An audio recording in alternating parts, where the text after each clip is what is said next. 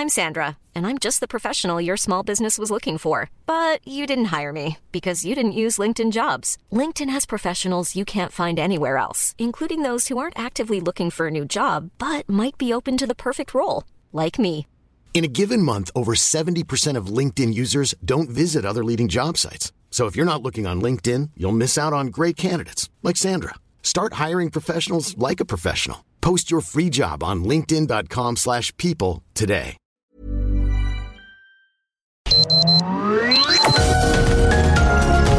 Heraldo Media Group presenta Sergio Sarmiento y Lupita Juárez. Información veraz y oportuna con un toque personal y humano. Por El Heraldo Radio, donde la H suena y ahora también se escucha.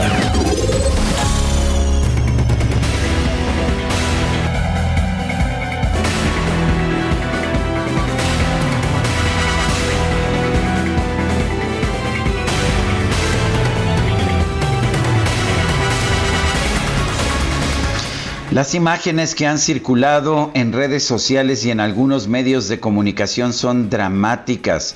Un comando armado llegó a, la población de San José de Gracia donde un grupo de personas estaban en un velorio, un velorio de una persona pues que no, no ha sido identificada en estos momentos. El velorio era en un domicilio particular.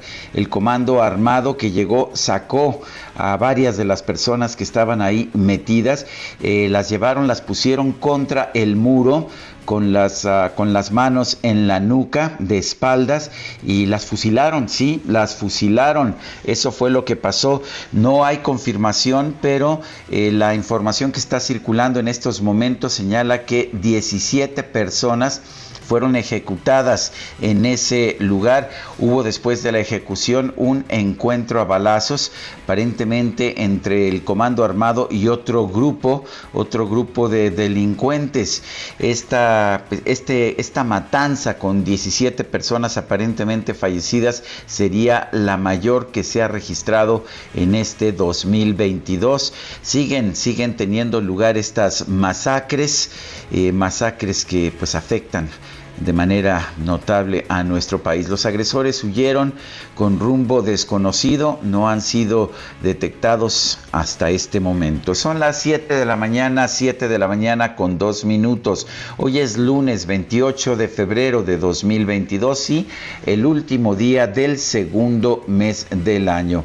Estamos transmitiendo, pues cada quien, cada quien en su lugar. Yo me encuentro en la alcaldía Álvaro Obregón de la Ciudad de México y lo invito a que se quede con nosotros. Aquí estará bien informado, pero también podrá pasar un rato agradable, ya que si la noticia lo permite, y claramente la noticia con la que estamos empezando no lo permite, nos gusta darle el lado amable de la información. Guadalupe Juárez, en la alcaldía de Benito Juárez, en las instalaciones, en la cabina del Heraldo Radio. Guadalupe, ¿cómo estás? Muy buenos días. Hola, ¿qué tal? Qué gusto saludarte, Sergio Sarmiento. Buenos días para ti. Amigos, bienvenidos a la información. Muy buenos días. Qué gusto, qué gusto recibirlos esta mañana. Pues sí, como dices, no hay buenas noticias para empezar, Sergio. Y recordaba yo esta mañana aquella frase del presidente Andrés Manuel López Obrador del 5 de, pues, eh, de julio del 2021, en la que señalaba que ya no había masacres en México. Decía él al periodista Jorge Ramos, ya no hay masacres, tengo otros datos y la verdad de las cosas es que esto no es así. Miles y miles de pues casos vemos de violencia en el país y cientos de muertos. Cada vez se suman estados a esta situación tan grave de la violencia y bueno, qué barbaridad este fusilamiento que vimos a través de redes sociales el día de ayer, donde ponen prácticamente en el paredón a estas personas y abren fuego y las fusilan. Estas son las masacres que siguen ocurriendo en México. Y bueno, un fin de semana que estuvimos también en vilo por la situación entre, entre Rusia y también Ucrania. Las conversaciones entre las delegaciones diplomáticas comenzaron ya este lunes en la región de Gómez, en Belarus, a cinco días de iniciada la operación militar rusa en territorio ucraniano. Aquí uno de los asuntos es, ¿realmente se quiere una salida? ¿Realmente se está buscando que haya una situación eh, distinta a lo que hemos visto en las últimas horas de estancamiento, en donde no vemos eh, pues un movimiento eh, que, pudiera darnos luz sobre la salida a este conflicto. Fíjate que estaba viendo Deutsche Welle en la mañana y decían que en las pláticas Ucrania sentó a militares en esta mesa, mientras que Rusia sentó a un titular de cultura. Entonces, pues la verdad de las cosas es que sí, sí eh, hay preocupación sobre eh, quieren que se mueva esto o no. Rusia y Ucrania están manteniendo las primeras conversaciones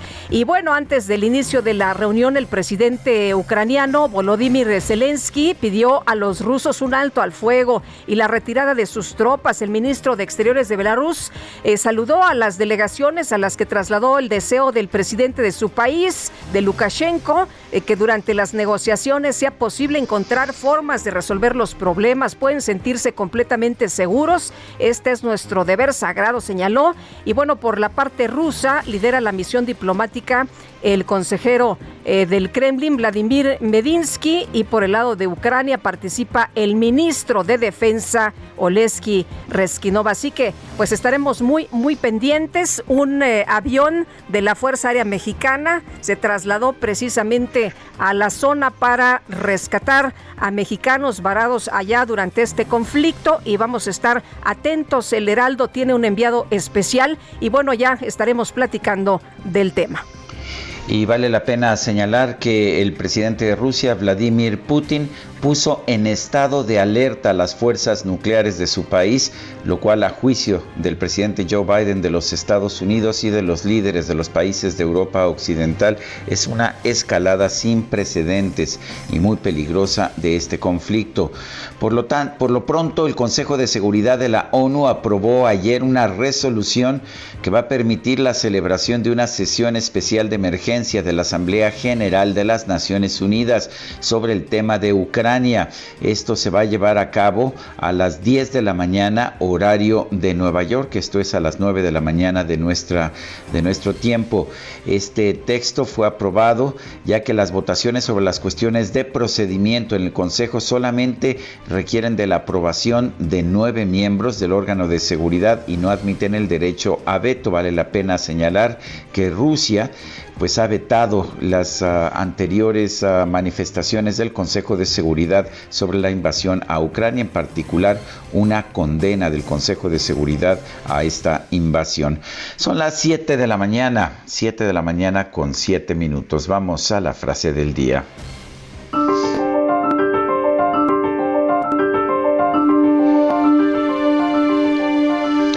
Si Rusia deja de pelear, ya no habrá guerra si Ucrania deja de pelear, ya no habrá Ucrania. La frase es anónima, la llevaba una chica en una manifestación en contra de la guerra. Me llamó poderosamente la atención.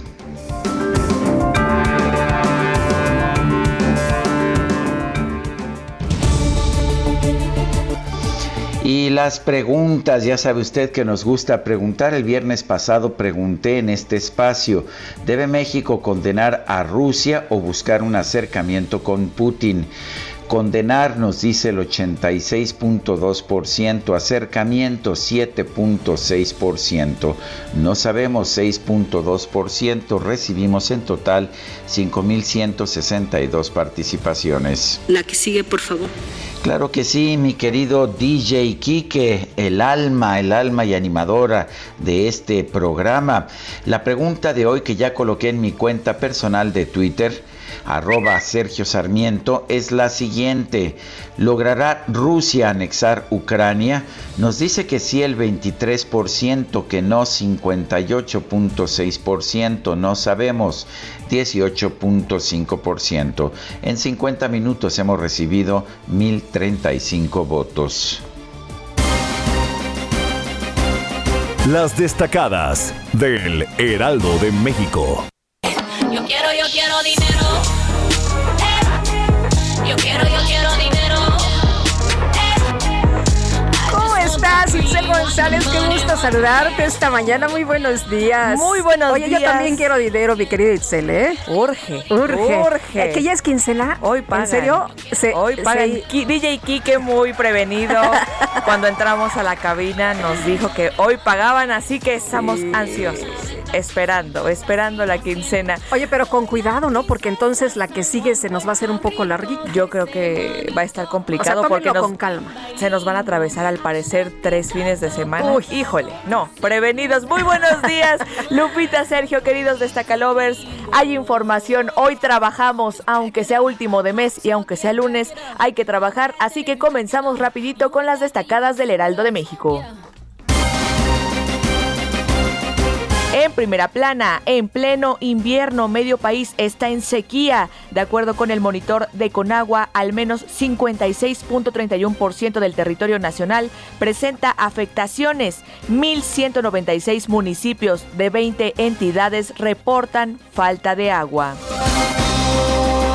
país por tren Maya inician expropiación. Los interesados tendrán un plazo de 15 días para acreditar que son dueños de propiedades.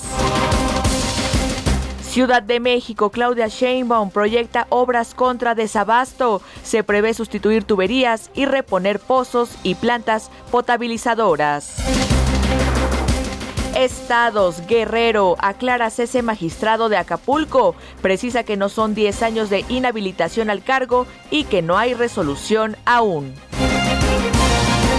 Orbe, Washington, regresan vallas al Capitolio, refuerzan las medidas de seguridad ante discurso del Estado de la Unión de Joe Biden. Meta, FIFA decreta castigos a rusos. Esta selección debe jugar en territorio neutral y pende de un hilo para ir a la justa mundialista.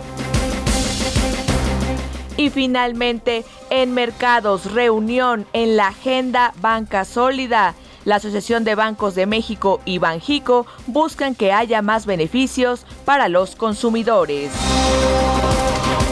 Lupita, Sergio, amigos, hasta aquí las destacadas del Heraldo. Feliz lunes. Igual para ti, mi querida Itzel, muchas gracias. Muy buenos días y vámonos con más. Son las 7 con 11 minutos. Vamos a un resumen de la información más importante. El Consejo de Seguridad de la ONU aprobó una resolución para convocar una sesión extraordinaria de urgencia de la Asamblea General de Naciones Unidas para que los 193 miembros se pronuncien sobre el conflicto entre Rusia y Ucrania. Estados Unidos, Canadá, la Unión Europea y el Reino Unido acordaron bloquear del sistema de mensajería financiera global SWIFT a bancos rusos seleccionados e imponer medidas restrictivas al Banco Central ruso por la invasión a Ucrania. Los ministros de Relaciones Exteriores de los países de la Unión Europea alcanzaron un acuerdo para bloquear transacciones financieras con el Banco Central ruso y liberar 500 millones de dólares para entregar armas y municiones a Ucrania. Y la Unión Europea informó que va a imponer sanciones a Belarus por haber aceptado servir como plataforma de lanzamiento de la invasión rusa a Ucrania.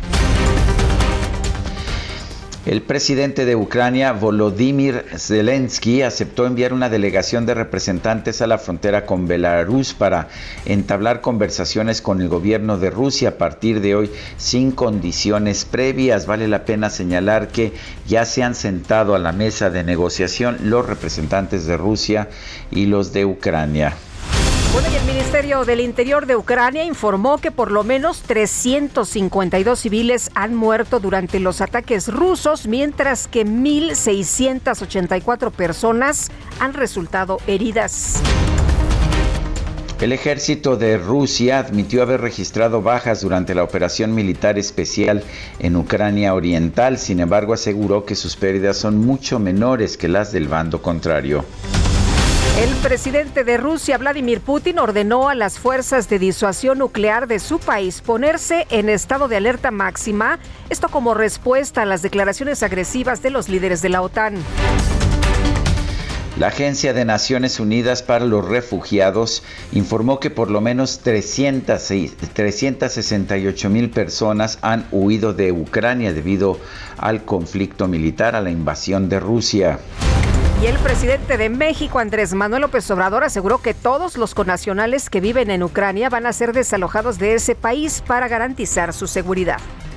Están ya este, haciendo todos los eh, trámites eh, y los permisos para utilizar espacio aéreo de distintos países y ya está eh, la Fuerza Aérea Mexicana preparando la operación. El gobierno federal envió a Rumania un avión de la Fuerza Aérea Mexicana para repatriar a un grupo de connacionales que huyó de Ucrania el jefe de la, de la oficina, quiero decir, de la Secretaría de Relaciones Exteriores, Daniel Millán, señaló que los hombres mexicanos han tenido dificultades para salir de Ucrania, ya que el gobierno de ese país ha intentado enlistarlos para combatir a los rusos. Una dificultad, sobre todo para los hombres, pero afortunadamente pudieron cruzar otro grupo de mexicanos eh, por diversos motivos no pudieron este, atender este llamado inicial y actualmente se encuentran en Kiev o en otras ciudades cercanas. Eh, otros mexicanos lograron salir por sus propios medios a través de la propia frontera rumana En automóviles particulares. La embajadora de Ucrania en México, Oksana Dramaretska, entregó una carta al presidente de la Junta de Coordinación Política del Senado, Ricardo Monreal, en la que pide que nuestro país tome acciones contra Rusia y apoye con armamento y municiones a las fuerzas ucranianas. El coordinador de Morena en San Lázaro, Ignacio Mier, confirmó que la titular de la Secretaría de Energía, Rocío Nale, así como los gobernadores de Hidalgo, Michoacán, Sinaloa, Tabasco y Tlaxcala, van a participar este lunes en la clausura del Parlamento abierto sobre la reforma eléctrica del presidente López Obrador. Este domingo alrededor de 200 personas se reunieron en el Zócalo de la Ciudad de México para expresar su respaldo al presidente López Obrador y su iniciativa de reforma constitucional en materia de electricidad. Pues se esperaba que llegaran un poquito más, pero pues al lugar se dieron cita estas 200 personas. El Consejo General de Línea aprobó sanciones por 689 millones de pesos a distintos partidos políticos nacionales y locales. Morena fue el más afectado con un total de 315.3 millones de pesos. El dirigente nacional de Morena, Mario Delgado, denunció que se ha registrado un aumento de las campañas negras en contra del presidente López Obrador y su familia, como una respuesta lógica de la oposición ante los cambios que vive el país no nos debe extrañar que la derecha y los conservadores tengan ahora una campaña despiadada de ataques en contra de nuestro presidente. ¿Por qué están tan enojados? Porque se les va a acabar este negocio multimillonario, estos privilegios. Por eso ahora ya se meten con todos, sin ningún escrúpulo. Y hay mercenarios de la comunicación que no están defendiendo la libertad de expresión, que ahora como nunca antes existe. Están defendiendo intereses. Bueno, pues Mario Delgado se suma a estos señalamientos mercenarios de la comunicación, dice algunos periodistas que pues han estado difundiendo información de eh, investigaciones que han realizado, pero bueno, pues ahí están las posiciones. El presidente Andrés Manuel López Obrador modificó su agenda este fin de semana para realizar en privado todas las actividades de su gira por los estados de Nayarit y de Sinaloa. A través de Twitter, el presidente López Obrador informó que este domingo supervisó los canales de riego de la comunidad Siqueiros y la presa Santa María en Sinaloa. Y en La Paz, Baja California, los gobernadores de Morena que conforman la Alianza del Pacífico se reunieron con la jefa de gobierno de la Ciudad de México, Claudia Sheinbaum, y con el secretario de Gobernación, Adán Augusto López, para abordar temas de seguridad, turismo y economía. El gobernador de Veracruz, Cuitláhuac García, envió una carta a la Suprema Corte de Justicia en la que pide se avale la constitucionalidad de la tipificación del delito de ultrajes a la autoridad en su estado. Y qué cosa esto de horror de nueva cuenta en la comunidad de San José de Gracia del municipio de Marcos Castellanos, allá en Michoacán, un grupo armado irrumpió en un velorio y asesinó a por lo menos 17 personas, las fusiló allá afuera de una vivienda, los formó a todos, los puso con las manos atrás de la cabeza y varios que estaban armados, algunos de ellos con armas largas, los mataron, sí, a quemarropa los fusilaron. Elementos del ejército, la Guardia Nacional y la Policía Capitalina detuvieron a José Alfredo N., alias el contador líder regional de una vertiente del cártel del Golfo en Tamaulipas. La jefa de gobierno de la Ciudad de México, Claudia Sheinbaum, reconoció que en lo que va del año se ha registrado un incremento de los casos de feminicidio en la capital del país, por lo que seguirá trabajando en la prevención y atención de este delito. Nuestro compromiso de seguir trabajando para disminuir, erradicar el feminicidio. Eso es algo que es un compromiso no solamente como mujer, sino un compromiso del gobierno de la ciudad y sobre todo el compromiso de la fiscal general de justicia de la Ciudad de México de llegar siempre a los responsables. El gobierno de la Ciudad de México informó que del 2 al 4 de marzo se va a poner en marcha un plan para aplicar la vacuna del COVID a las personas que no pudieron acudir a los centros de inmunización en la fecha que les correspondía. Y la Secretaría de Salud Capitalina dio a conocer que este fin de semana fueron cerrados tres macro kioscos para la toma de pruebas de COVID-19 en las alcaldías de Coyoacán y Tlalpan. La Secretaría de Salud Federal informó que este domingo se registraron 331 muertes por COVID-19 en México, así como 13.459 contagios nuevos. Oye, y dame por favor los resultados, mi querido Sergio. Claro que sí, con mucho gusto. Tú que tienes de primera mano la info. Así es. Bueno, pues Rafa Nadal se proclamó campeón del abierto mexicano de tenis al vencer al británico Cameron Norrie con parciales de 6-4, 6-4. Curiosamente, eh, Rafa Nadal fue, es hasta este momento el ganador más joven de la historia del abierto de Acapulco. Lo ganó cuando tenía 18 años y este sábado se convirtió en el ganador más viejo del, abierto mexicano de tenis al conquistar el cetro a los 35 años. Muy bien. Bueno, y por otra parte, la FIFA informó que hasta nuevo aviso Rusia no podrá albergar juegos internacionales, mientras que la selección de ese país disputará los partidos con otro nombre sin utilizar la bandera, su bandera ni su himno aunque vale la pena señalar que el conjunto de Polonia al que le tocaría enfrentarse con Rusia dijo que no van a jugar contra Rusia, aunque no tengan bandera, no tengan himno y aunque no utilicen el nombre de Rusia, dijeron que es una cuestión de principio y no de nombre, de manera que pues Polonia podría quedar eliminada del Mundial de manera automática por negarse a enfrentar a Rusia. Son las 7 de la mañana con 22 minutos, vamos a la música. I hurt myself today to see if I still feel. I focus on the pain, the only thing that's real. Estamos escuchando a Johnny Cash, quien nació el 26 de febrero de 1932. Se cumplieron 90 años de su nacimiento este, este sábado pasado. Johnny Cash, toda una leyenda de la música country de los Estados Unidos. Empezamos a escucharlo con esta que se llama Hurt herido. Me parece muy bien. Oye, yo le quiero agradecer a, a este a Reese Witherspoon y también a Joaquín Phoenix que eh, gracias a la película esta que muy buena de Johnny and John eh, eh, Pasión y Locura conocí a Johnny Cash.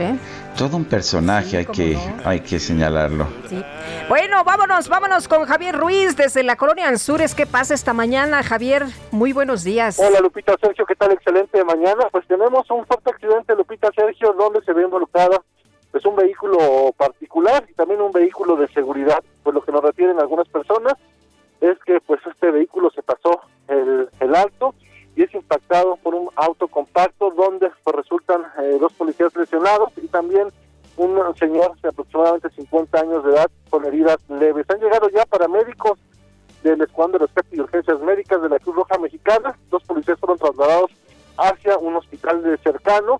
Mientras tanto, pues este hombre de 50 años todavía está siendo atendido dentro de su vehículo en color sur, en azul, perdón. Hay que manejar con bastante precaución, principalmente para quien transita de Gutenberg, una vez que se deja atrás la zona del de, circuito interior y eso para quien desea llegar hacia Polanco, hacia la zona de tierra, hay que tomarlo en cuenta.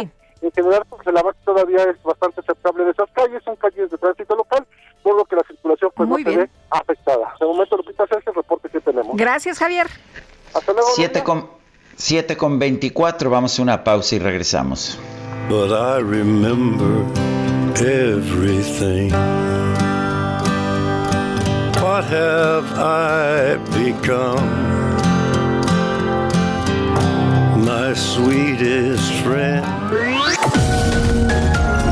Sergio Sarmiento y Lupita Juárez quieren conocer tu opinión, tus comentarios o simplemente envía un saludo para ser más cálida esta mañana. Envía tus mensajes al WhatsApp 5520 109647.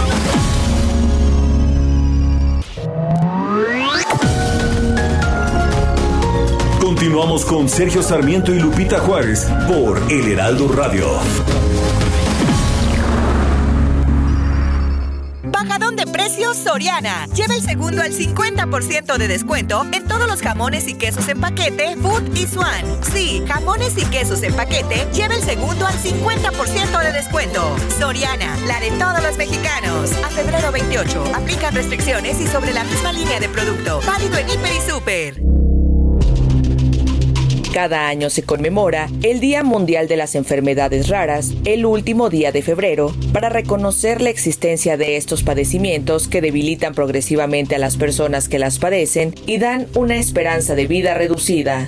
Las enfermedades raras son llamadas así, ya que se presentan en menos de 5 personas por cada 10.000 habitantes y son crónicas, incapacitantes y degenerativas. Se calcula que cerca de 8% de la población mundial las padece y algunas de ellas son el síndrome de Turner, hemofilia, espina bífida, fibrosis quística, enfermedad de Gaucher, etc. Bajadón de precios Soriana. Lleva el segundo al 50% de descuento en todos los cereales Kellogg's y 25% de descuento en toda la ropa interior. Sí, 25% de descuento. Soriana, la de todos los mexicanos. A febrero 28, excepto bebés. Aplican restricciones. Válido en Hiper y Super. I keep a close watch on this heart of mine. I keep my eyes wide open all the time. I keep the ends out for the tie that binds. Because you're mine, I walk the line.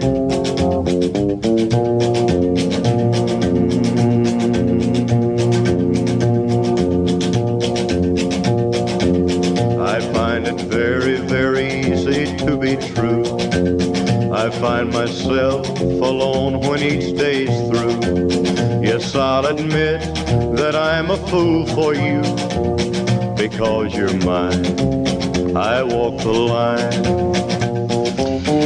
Seguimos escuchando música interpretada por Johnny Cash. Este sábado pasado se cumplieron 90 años de su nacimiento.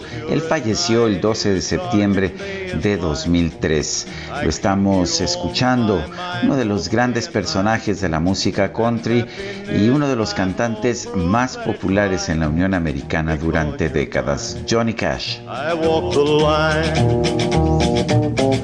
Esta se llama I Walk the Line, camino por la línea o me ajusto a lo que es correcto. También podríamos interpretarlo así. Adelante Guadalupe, tenemos mensajes. Así es, tenemos mensajes y Rodolfo Contreras desde Querétaro nos dice exitosa semana y fin de mes. Gandhi dijo, no hay camino para la paz. La paz es el camino.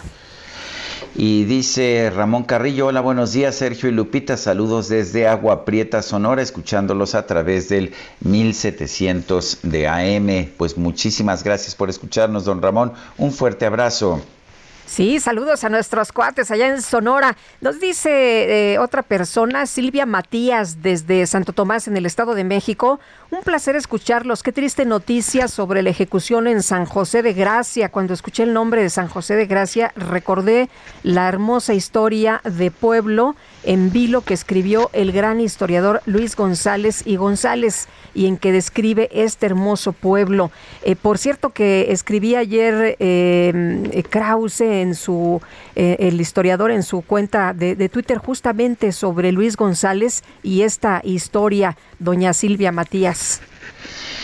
Son las 7 de la mañana con 34 minutos. Bajadón de precios Soriana. Lleva el segundo al 50% de descuento en higiénicos Elite, Cotonel, detergentes más color y jabones líquidos para cuerpo y manos. Y todos los colchones al 30% de descuento. Soriana, la de todos los mexicanos. A febrero 28, aplican restricciones y sobre la misma línea de producto. Válido en Hiper y Super.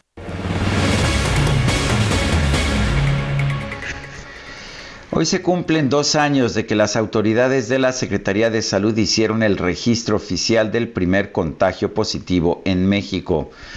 Tenemos en la línea telefónica a la doctora Rosa María Wong, jefa de la Subdivisión de Investigación Clínica de la Facultad de Medicina de la UNAM. Doctora, doctora Wong, es un año, es un, eh, son dos años, perdón, de esta pandemia, por lo menos eh, oficialmente, desde que tuvimos el primer contagio positivo. Eh, ¿Cuáles son las lecciones que hemos aprendido de estos dos años? Buenos días, Sergio, Lupita, buenos días. Hola, doctora, buenos días. Eh, ¿Qué tal? Eh, bueno, pues esta pandemia ha ido evolucionando. Hemos aprendido mucho a lo largo del camino. No es lo mismo tener COVID ahora en estas épocas que en, épocas eh, iniciales, cuando llegó un virus que al cual nunca se había enfrentado la humanidad previamente. también el mismo virus ha ido evolucionando. todas las predicciones que se habían hecho sobre la sobre este virus fueron incorrectas desde el número de casos, la gravedad, eh, de la inmunidad de rebaño, que con 70% íbamos a acabar con la pandemia y pues no se acabó, eh, con que si teníamos vacunas también se iba a acabar la pandemia pues tampoco se acabó. Eh, lo que hemos aprendido es que la naturaleza tiene una forma evolutiva muy interesante e impresionante para irse adaptando, ¿no? Y es lo que estamos observando con este virus. Pero eh, también la humanidad tiene una gran capacidad de, de, trabajar en equipo, bueno, algo que nunca se había dado en la historia de, la humanidad, era este trabajo entre varias compañías para lograr desarrollar estas vacunas que se hicieron en tiempo récord.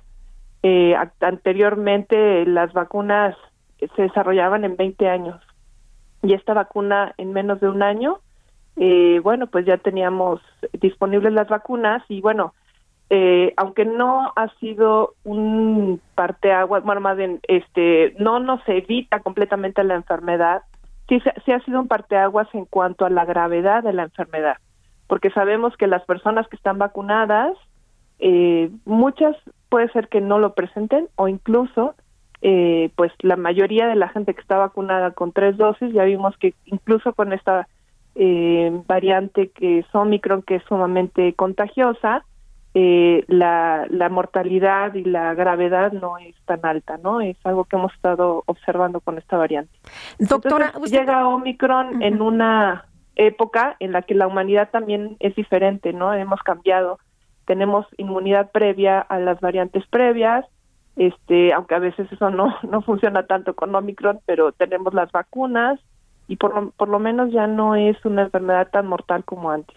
Que esa es la, la, gran noticia, me parece a mí. Decía usted, doctora, que hemos aprendido mucho al principio, que no se sabía nada, ni siquiera cómo tratar, ni siquiera los médicos tenían el equipo adecuado para enfrentar esta situación. Hay quien dice que pues eh, fue una de las peores tragedias de salud en nuestro país y que la estrategia para enfrentarla no fue la óptima. Em, eh, haciendo este balance, no se hizo lo que se debió haber hecho desde el principio, pero eh, ¿cree usted que ahora se ha aprendido algo distinto y que se está haciendo lo adecuado ahora sí para enfrentar esta tragedia?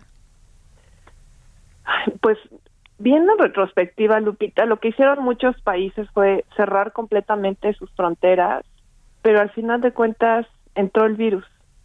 Mientras que haya un país en cualquier parte del mundo en el cual haya caso, siempre existe la posibilidad de que esa enfermedad entre en nuestro país debido a esta gran globalización y los viajes, ¿no? Lo vimos con Omicron. Estados Unidos cuando cuando lograron detectar el virus, porque seguramente ya estaba circulando desde antes, cerraron las fronteras a los ocho países africanos y pedían pruebas y de todas formas llegó Omicron. Es un virus tan contagioso, es un virus que ha mutado tanto, es un virus que se ha estado adaptando tanto que a pesar de las medidas de salud pública que se hayan tomado en cualquier parte de cualquier país para tratar de evitar los contagios, pues es algo que no, no, o sea, de todas formas entró. Entonces, hay cosas que funcionan, que sabemos que nos funcionan para evitar los contagios o para, por lo menos para disminuir los riesgos, que es pues no hacer, eh, si tenemos un, una eh, tasa de contagios muy, muy alta eh, y una circulación comunitaria muy alta como en los picos máximos epidémicos que hemos observado, pues en ese momento hacer eh, eventos multitudinarios y este, ir a lugares concurridos y dejar de usar el cubrebocas, bueno, pues ahí sabemos que ahí es donde existe el riesgo de contagio, ¿no? Sabemos que el cubrebocas sí funciona, sí funcionan los cubrebocas de, alta eficiencia. Eh, sabemos que si vamos a algún lugar que, que esté cerrado, bueno, si está bien ventilado y no hay una carga de gente muy alta, pues también disminuye el riesgo. Este, Aunque sigamos con este tema en, México, ¿no? De los políticos que no usan el cubrebocas. Bueno, pues ahí está el hecho, ¿no? De que se han, se han infectado. O sea, los que no usan cubrebocas se enferman. Es, eso, es, eso es algo muy evidente, ¿no? Entonces creo que también ese es como el ejemplo que, que están dando de no usan cubrebocas se van a enfermar. Eso es lo que está pasando, ¿no? Eh, y por otro lado también hemos aprendido también cómo, cómo tratar el, la enfermedad, ¿no? Porque al principio, eh, ¿qué es lo que decían? Quédate en casa, quédate en casa. Y cuando llegaban al hospital ya era muy tarde. En cambio ahora la gente ya sabe que si tiene la enfermedad, bueno, luego luego se hacen una prueba para estar haciendo cierto seguimiento. Los médicos también hemos aprendido cómo tratar la enfermedad, hay que estar vigilando la saturación muy de cerca en el momento que empieza a haber un cuadro pulmonar, empezar en forma temprana eh, esteroides y eso ha sido también un parteaguas en cuanto al tratamiento y la evolución de la enfermedad. Entonces, eh, pues hemos, hemos aprendido también que las vacunas sí funcionan, sí evitan la gravedad. Eh, ahora lo que reportaban con Omicron es que el 80% de la gente que estaba hospitalizada eran personas no vacunadas. Entonces sí, sí puede ser que no es que Omicron sea más leve, sino que eh, Omicron llega a afectar a una población que ya tiene dos y tres vacunas y dos y tres enfermedades previas, ¿no? Entonces la inmunidad ya no es la misma que con que cuando llegó la cepa original de Wuhan. Si esta esta variante hubiera llegado eh, así de contagiosa cuando empezó esta pandemia, pues probablemente la mortalidad hubiera sido muchísimo más alta, ¿no? Por lo menos en nuestro país hemos tenido eh, en el pico máximo tres a cuatro veces más el número de casos en un solo día, ¿no? Entonces sí fue una explosión de casos muy, muy importante y sin embargo las hospitalizaciones no, no fueron tantas y nunca llegamos a más del 30-40% de la capacidad hospitalaria, por lo menos en la ciudad. Y la mortalidad, bueno, pues también eh, no es tan alta tampoco como con la segunda ola que fue cuando fue la mayor mortalidad. En Delta estuvo la mortalidad como a la mitad y ahorita con Omicron pues todavía no sabemos, seguimos viendo los efectos de, de Omicron porque hay que recordar que las complicaciones se dan entre dos y tres semanas después y los fallecimientos cuatro a cinco semanas después y pues es lo que estamos viendo ahorita, ¿no? Doctora Rosa María Wong, jefa de la Subdivisión de Investigación Clínica de la Facultad de Medicina de la UNAM, gracias por conversar con nosotros. Con mucho gusto, saludos a su auditorio. Gracias, buenos días. Bueno, y en medio del conflicto militar que está ocurriendo entre Rusia y Ucrania, ¿cómo se vive en Moscú? ¿Qué es lo que está pasando? Oscar Vergara, ingeniero peruano, eh, eh, residente por allá en Moscú, te agradezco que nos tomes la llamada esta mañana, que platiques con nosotros de varios aspectos que queremos conocer. Eh, Oscar, ¿están recibiendo información? ¿Qué tipo de información reciben? ¿Cómo se vive? ¿Pueden ir a trabajar? ¿Cómo son los días? Y las actividades cotidianas. Eh, nos han eh, señalado que pues hay problemas con este tema de las operaciones económicas y bancarias. ¿Pueden ustedes hacer eh, operaciones bancarias en estos momentos? Cuéntanos todo. Buenos días. Sí, muy buenos días. Aquí siendo las 4 y 44 de la tarde en Moscú. Mire, lo que le puedo contar es que todo lo que se ve aquí en Moscú y en Rusia en general es que la gente sigue trabajando eh, día a día. Eh, actualmente existe solo el problema económico porque el rublo se ha devaluado en estos eh, cuatro días en un 20%, pero todo lo que se refiere a las transacciones económicas dentro de Rusia, todo está trabajando. Están trabajando las tarjetas de crédito, están trabajando los envíos bancarios, están trabajando los, las cajas automáticas que dan el dinero a través de las tarjetas. Entonces, eh, en relación, si usted apaga el televisor, va a tener una vida normal en todo lo que se refiere a lo que es Moscú y en lo que es la Federación Rusa. Por supuesto que hay unas pequeñas manifestaciones que van contra la guerra, pero eso es lógico porque la situación que tenemos es muy penosa, porque siendo el pueblo ucraniano un pueblo muy cercano al pueblo ruso, se siente mucho lo que está pasando actualmente pero en general podría decir que si no tuviéramos la televisión y no tendríamos la caída del dólar en un 20%, entonces estaríamos al día al día trabajando sin ningún problema. Eh, no hay no hay entonces escasez de productos hasta este momento, no ha habido compras de pánico. No, no, absolutamente no. Justamente ayer he estado en un supermarket y yo también pensaba, a ver, si veo algo de harina, unas cosas así, eh, que sean no, absolutamente no. La gente está muy tranquila, la gente está verdaderamente con mucha pena por lo que está pasando, pero no se ven ni colas, no se ven ni, ni, faltas de mercadería, la gente está echando gasolina normalmente, nadie está haciendo reservas de nada. Y como le digo, si usted va por Moscú, la gente está yendo al cine, a la calle, no hay ningún problema. Y no se ven medidas de seguridad tampoco en las calles, no hay más policías en el metro todo está bajo control. Por supuesto, en la parte que está en la frontera con Ucrania se ha redoblado todo lo que es la seguridad policial, ¿no? Y ahorita actualmente están mm, recibiendo muchas personas refugiadas de la zona de Donetsk y de Donbass. Eh, Oscar, ¿usted está trabajando normalmente? ¿Van a la oficina? Eh, ¿Tienen sus horarios completos? ¿Se regresan a su casa? Eh, el, transporte está funcionando de manera eh, completamente normal? ¿El metro? pues cualquier tipo de transporte que, que utilizan allá, el autobús, ¿está funcionando de manera normal? Todo está trabajando de manera normal. Yo les digo más, hoy he llevado a mi hija de nueve años al colegio, han habido muchos niños, no hay ningún problema. Entonces, todo trabaja normal, escuelas, universidades, eh, teatros, conciertos. Eh, el transporte urbano está trabajando muy bien. Claro está que están cerrados los aeropuertos que están cerca de la frontera con Ucrania por medidas de seguridad, ¿no? Pero el transporte en trenes, el transporte en autos, en ómnibus, todo está trabajando. Bueno, pues eh, lleva usted mucho tiempo viviendo por allá en Moscú, don Oscar. Bueno, yo tengo desde el año 89, yo llegué a la Unión Soviética y ya tengo ya 33 años aquí en Rusia. Eh, Oscar, eh, una, una pregunta sobre sus colegas. Tengo entendido que tiene colegas en, en Ucrania. ¿Ha podido contactarse con ellos? ¿Le han dicho cuál es su situación, cómo se encuentran? Sí, tenemos colegas en Ucrania y eh, nosotros les hemos dicho a ellos que es una verdaderamente pena lo que está pasando, pero realmente la gente está ahí muy, muy asustada. Hay gente que está, por ejemplo, refugiada en el metro de Kiev.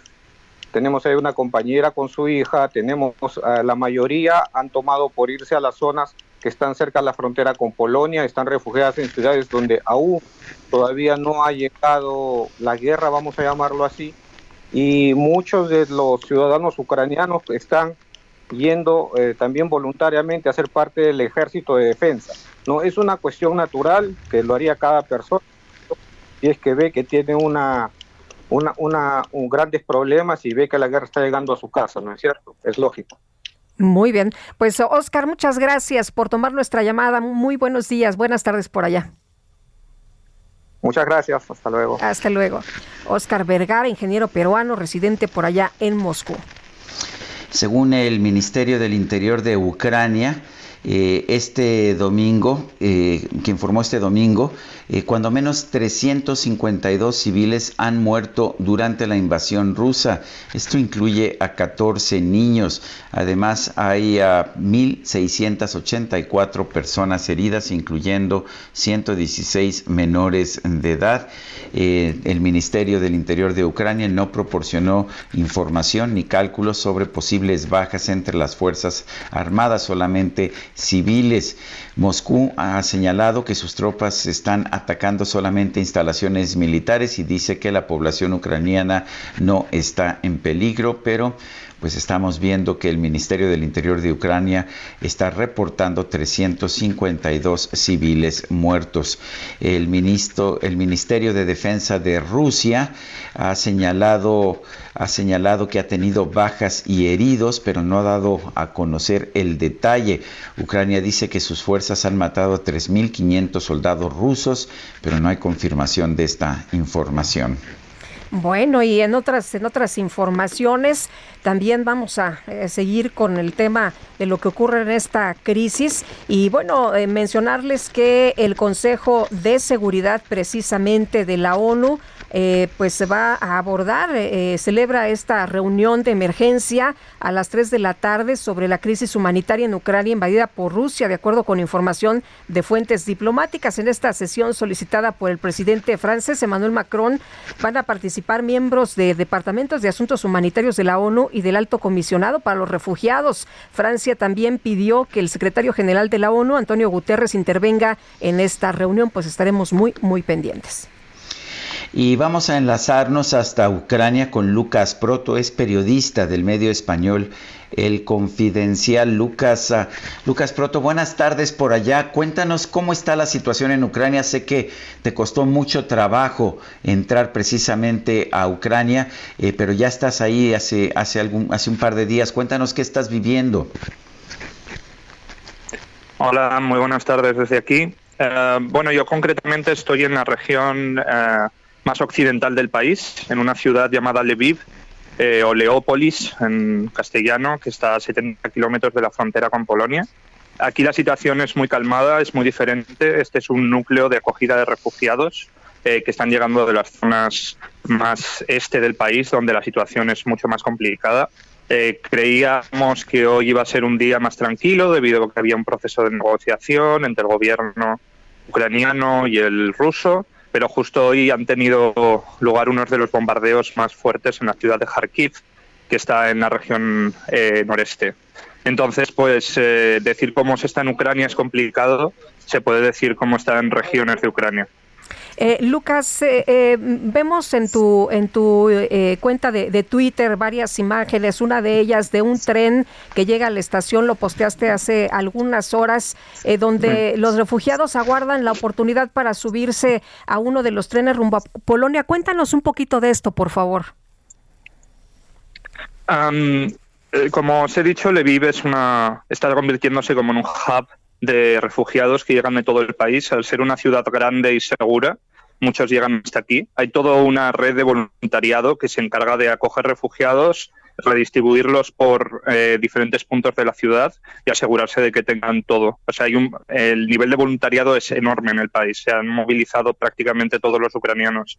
Los que quieren ir hacia Polonia tienen varias opciones, ya sea Polonia u otros países que bordean en la frontera oeste ucraniana.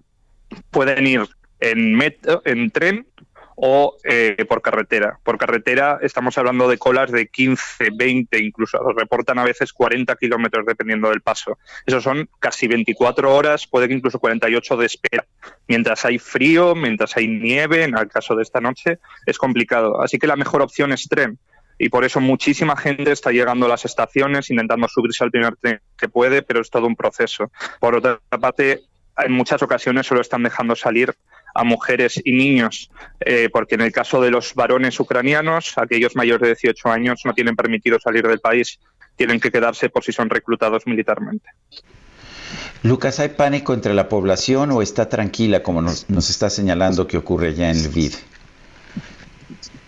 Eh, yo no, no diría que la población está en pánico. Evidentemente siempre está el miedo de la guerra y todo el mundo quiere que su familia esté a salvo. Pero si algo he aprendido aquí de los ucranianos es que eh, las frases que me han ido soltando hoy, por ejemplo, en la estación, cuando les dije a un grupo buena suerte, me dice la suerte la necesitan los rusos. Y es una actitud de desafío y una actitud de no rendirse y hay un ambiente, incluso yo diría a veces triunfalista, de sentir que están resistiendo a una potencia mundial un país por el que nadie apostaba y están, es un pueblo orgulloso y es un pueblo que está dispuesto a combatir. Entonces yo diría que hay una, un equilibrio entre estas dos ideas. Lucas Proto, periodista del Confidencial, gracias por conversar con nosotros. Nada, muy buen día por ahí. Buen día. Son las 7 de la mañana con 54 minutos. Vamos a una pausa y regresamos.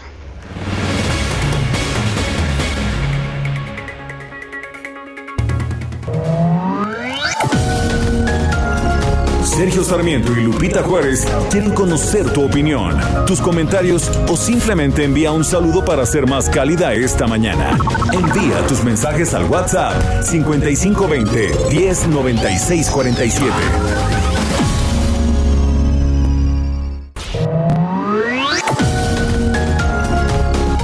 Continuamos con Sergio Sarmiento y Lupita Juárez por El Heraldo Radio.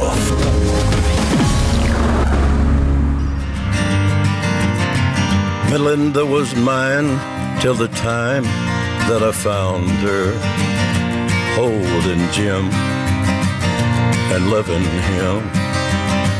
Then Sue came along, loved me strong, that's what I thought. Me and Sue, but that died too. Don't know that I will, but until I can find me a girl who'll stay and won't play games behind me. I'll be what I am, a solitary man. I'll be what I am, a solitary man. Seré lo que soy, un hombre solitario. Canta Johnny Cash, quien nació el 26 de febrero de 1932. Este pasado sábado se cumplieron 90 años de su nacimiento. Johnny Cash, uno de los de los cantantes más populares de los Estados Unidos durante décadas.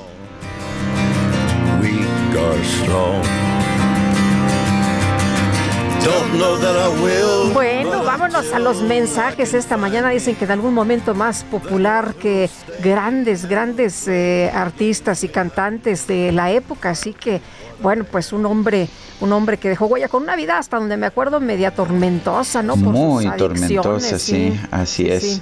Bueno. Por su apasionamiento y, precisamente sus adicciones también a las drogas. Amy Chejoa nos dice aquí, la guerra ya no es contra el narco, aquí la guerra es contra el pueblo. ¿Hasta cuándo seguirán permitiendo estas masacres? Saludos cariñosos. Bueno, según el presidente, pues aquí no hay masacres, Amy Chejoa. Sí, solo que pues ayer mataron, fusilaron, ejecutaron a 17. Eh, bueno, Dice otra persona, buenos días, dúo dinámico, con dolor me entero de la muerte de Ramón Ojeda Mestre, un gran ser humano, padre, amigo, profesionista e investigador que pierde México. Nos lo dice Carlos Franco. Efectivamente, ayer me enteré de la muerte de Ramón Ojeda Mestre, eh, un, hombre sobre todo muy comprometido con las causas ecológicas. Eh, lo hizo tanto lo hizo tanto dentro de la administración pública cuando ocupó cargos eh, como, como también lo hizo en los tiempos en que fue pues simple y sencillamente un crítico, un opositor a distintos gobiernos, Ramón Ojeda Mestre, a quien se le acredita haber creado el programa del Hoy No Circula, falleció este pasado fin de semana a los 79 años. Y nos dice otra persona en el auditorio, eh, ay, no encuentro su nombre, bueno, dice, eh, cuando don Sergio abrió el noticiario con el fusilamiento, creí que era de la guerra de Ucrania, qué triste donde sea un fuerte abrazo. Allá encontré Francisco 1955. Pues sí, eh, uno pensaría que eh, estos eh, asesinatos y estas situaciones tan graves se dan en conflictos en países donde hay guerra, pero pues aquí llevamos una guerra de hace muchos años. Nos dicen que entre bandas del narcotráfico, pero pues lo que hemos visto, lo que hemos atestiguado es que no necesariamente se matan entre ellos, como nos han dicho, ¿no? Son las 8 de la mañana con 4 minutos. El pronóstico del tiempo. Sergio Sarmiento y Lupita Juárez. Vámonos con, con el clima. Ah, Patricia López, meteoróloga del Servicio Meteorológico Nacional de la Conagua. ¿Qué nos tienes esta mañana? Hola, ¿qué tal? Buenos días, Sergio Lupita. Los saludo con gusto a ustedes y a todos los que nos escuchan esta mañana para informarles acerca de las condiciones meteorológicas que se esperan durante este día. Les comento que el Frente Frío número 31 se desplaza sobre el sureste y muy próximo hacia la península de Yucatán. Generará lluvias y chubascos en dichas regiones y también en zonas del oriente del país. También se esperan lluvias puntuales muy fuertes en Veracruz y Oaxaca, mientras que la masa de aire frío asociada a este frente continuará generando ambiente frío muy frío durante la mañana y noche sobre los estados del norte, noreste y oriente de la República Mexicana, además de eventos de norte fuerte a muy fuerte, eh, esto sobre Tamaulipas, Veracruz, Tabasco, Campeche y el Istmo Golfo de Tehuantepec. Por otra parte, eh, también se esperan vientos fuertes sobre el noroeste y norte de México y les comento que un anticiclón en niveles medios de la atmósfera ocasionará ambiente vespertino cálido a caluroso con baja probabilidad de lluvia, esto sobre el noroeste, occidente, centro y sur del territorio nacional. Por último, Sergio Lupita, aquí en la Ciudad de México se pronostica cielo despejado a parcialmente nublado durante el día. No se esperan lluvias. La temperatura máxima estimada es de 25 a 27 grados centígrados y la temperatura mínima para mañana al amanecer entre 6 y 8 grados centígrados. Sergio Lupita, este es el reporte meteorológico desde el Servicio Meteorológico Nacional. Regreso con ustedes.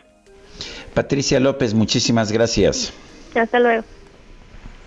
Bueno, pues ahí está el clima y gracias a Patricia por esta información. Oye, el Grupo Consultor de Mercados Agrícolas advirtió que el conflicto entre Rusia y Ucrania ha provocado que aumenten los precios de diversos insumos que México importa. Vamos a platicar del tema con Juan Carlos Anaya, director del Grupo Consultor de Mercados Agrícolas. Y Juan Carlos, qué bueno que platicas con nosotros esta mañana porque muchas veces hemos escuchado este asunto, esta opinión de, bueno, si el conflicto es tan lejos, de México, como por qué nos tendría que impactar. Cuéntanos, Juan Carlos, buenos días.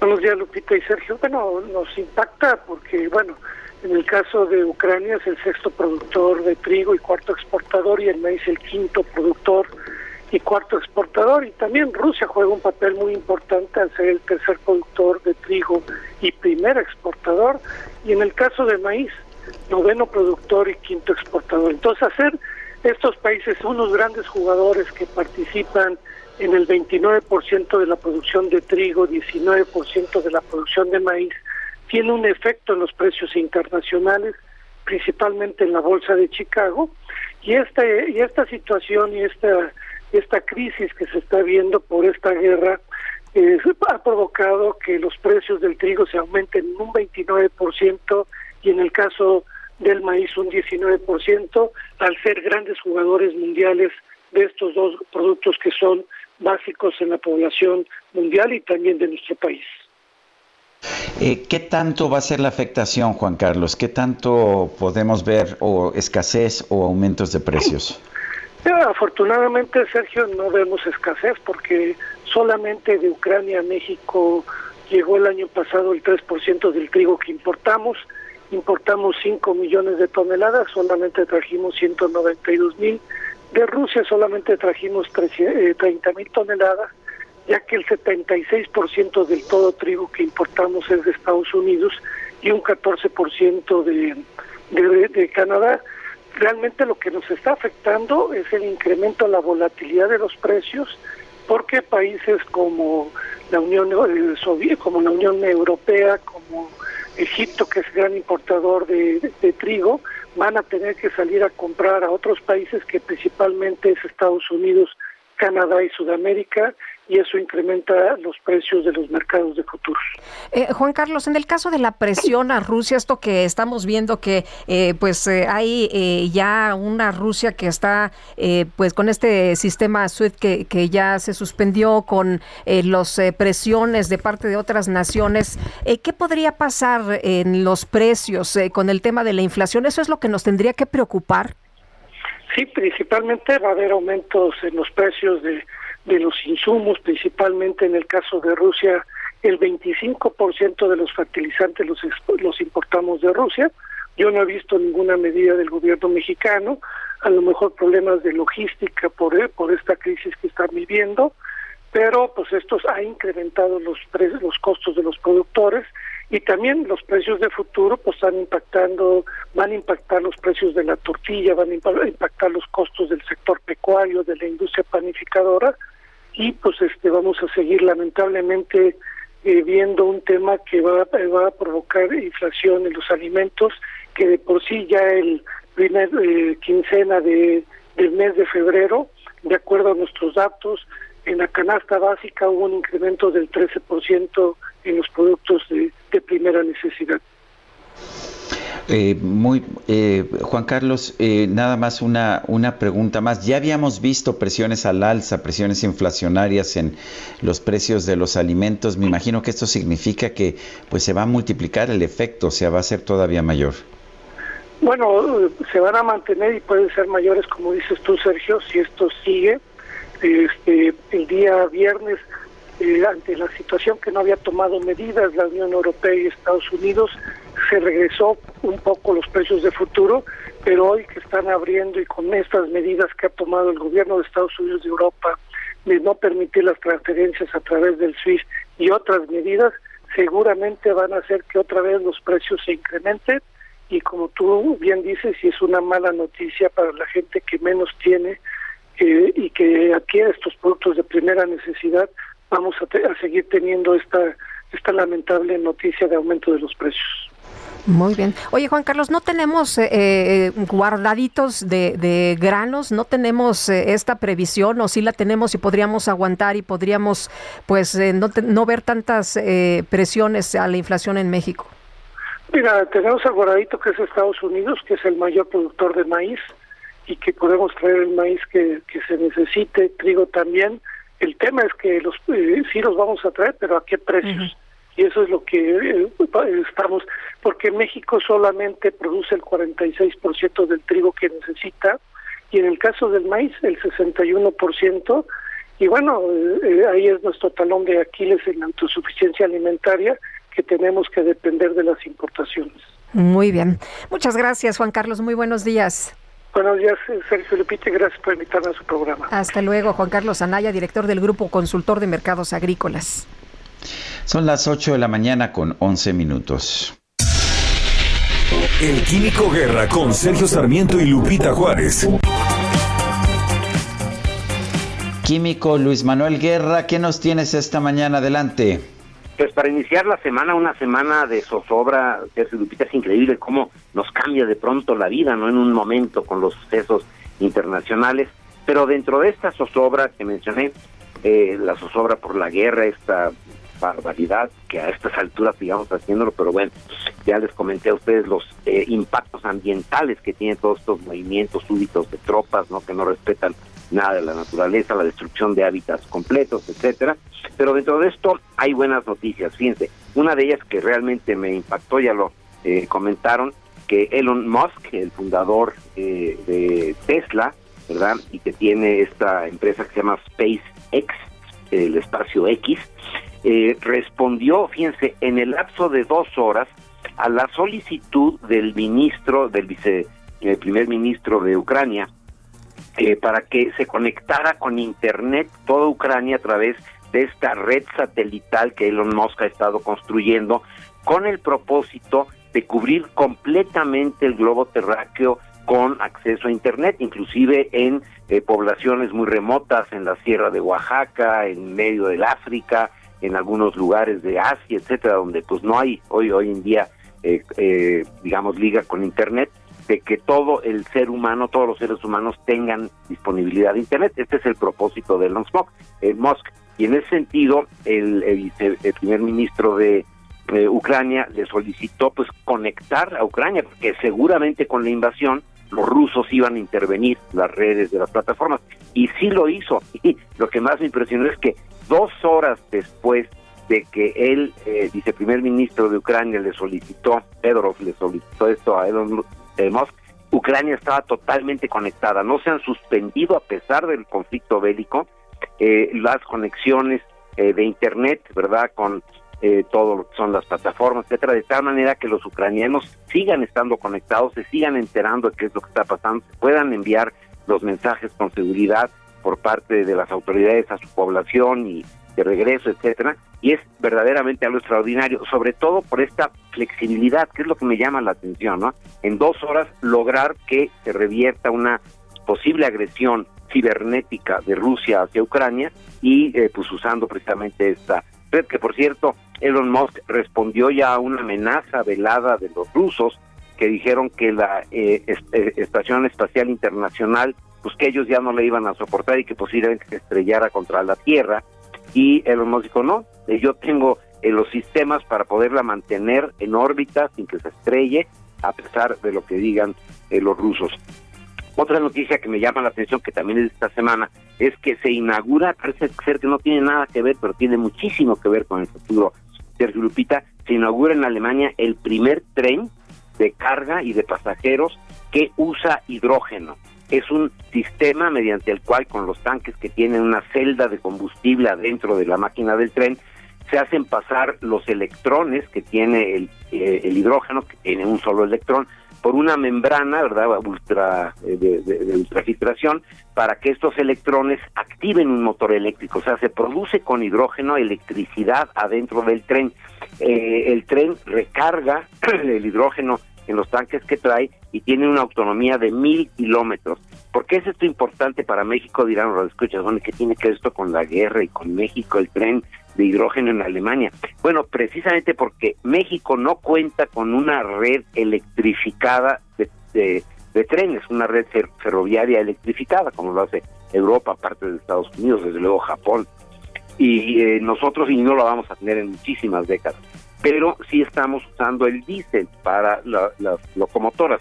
Si las podemos sustituir por hidrógeno y esto ya eh, está en el, en el mercado, bueno, pues tendremos ahorro, ¿verdad?, de energía, es mucho más eficiente el hidrógeno para quemarse que el diésel y sobre todo se evitan emisiones a la atmósfera. Son dos noticias que parece que no están interconectadas, pero nos demuestra cómo el avance de la ciencia y la tecnología Sergio Lupita, con esta cuestión, por ejemplo, del Internet para todos y que inclusive en conflictos de la envergadura de lo que está pasando entre Ucrania y Rusia, se puedan solventar en el curso de dos horas gracias a la cibernética y el avance esto en el uso energético sustentable para el futuro del mundo. Quería comentar con ustedes estas dos noticias positivas dentro de todo lo que está pasando en este inicio de semana.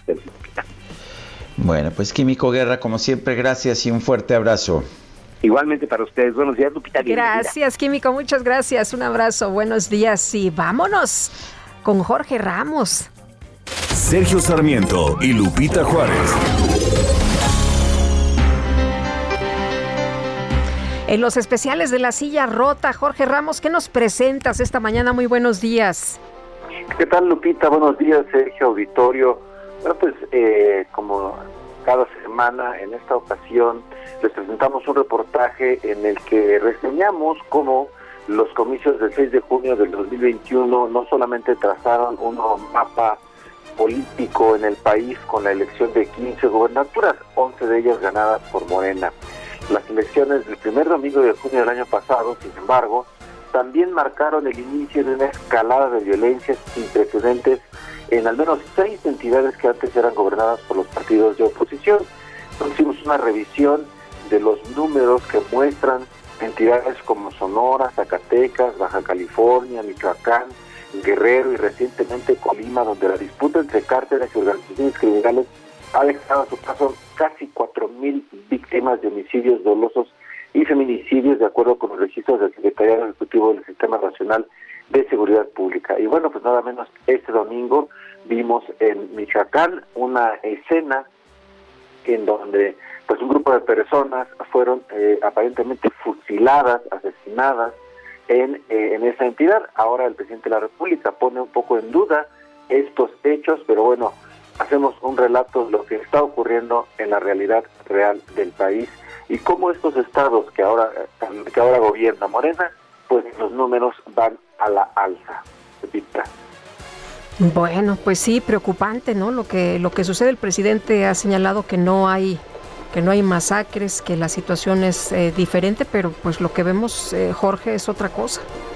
Así es, así es, y bueno, los hechos y los números ahí están para quien los quiera ver. Bueno, gracias Jorge, muy buenos días, un abrazo. Muy buenos días, un abrazo. Este fin de semana el gobierno de la Ciudad de México informó que en la capital se rompió un récord en la vacunación contra COVID-19. Carlos Navarro nos tiene el reporte. Adelante, Carlos. Buenos días, Sergio y Lupita. Les saludo con gusto a ustedes y al auditorio y les comento que de nueva cuenta, en la Ciudad de México se rompió un récord en la vacunación contra COVID-19, reportó el gobierno local. A través de un comunicado de prensa, las autoridades informaron que este viernes se aplicaron un total de 235.709 dosis, cifra que supera el último récord impuesto el pasado 19 de febrero cuando en la capital se aplicaron 210.671 vacunas en un solo día.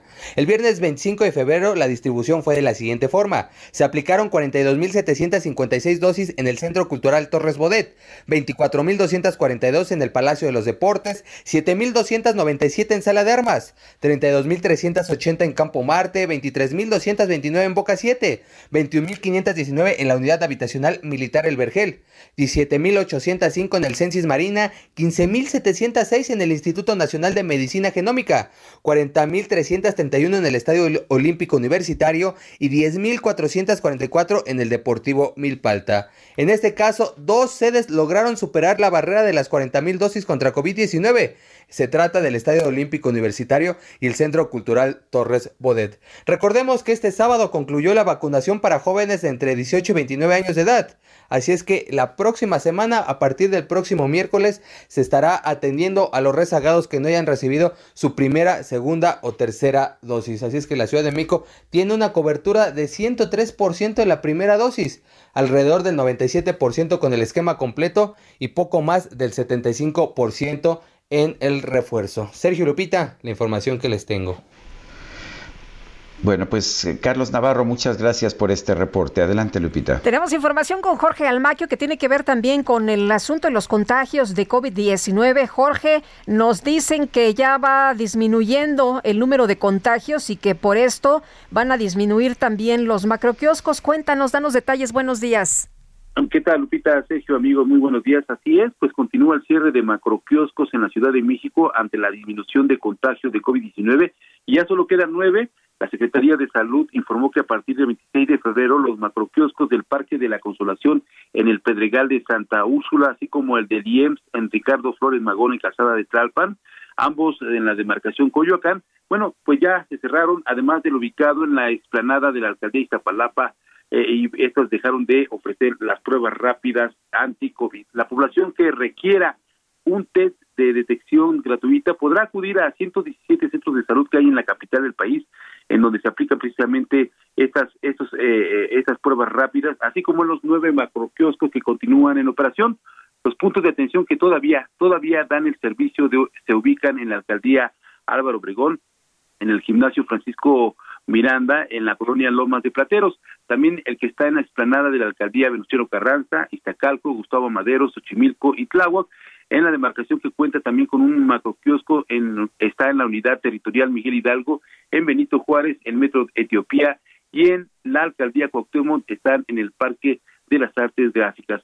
Recordar que ya desde el sábado pasado, el, el 20 de febrero, pues dejaron de eh, pues dar este servicio las los módulos que estaban ubicados en las 10 plazas comerciales en Parque Atenas, en Parque Tezontle, Parque Vía Vallejo, Centralia, Churubusco, Galería Perisur, Centro Comercial Santa Fe, Forum Buenavista, así como en los Chedraui, Universidad Aragón y Tenayuca. Estos ya no están funcionando y la gente reiteramos que quiera aplicarse una prueba gratis, una prueba de detección gratuita, podrá acudir a los 117 centros de salud que hay en la Ciudad de México.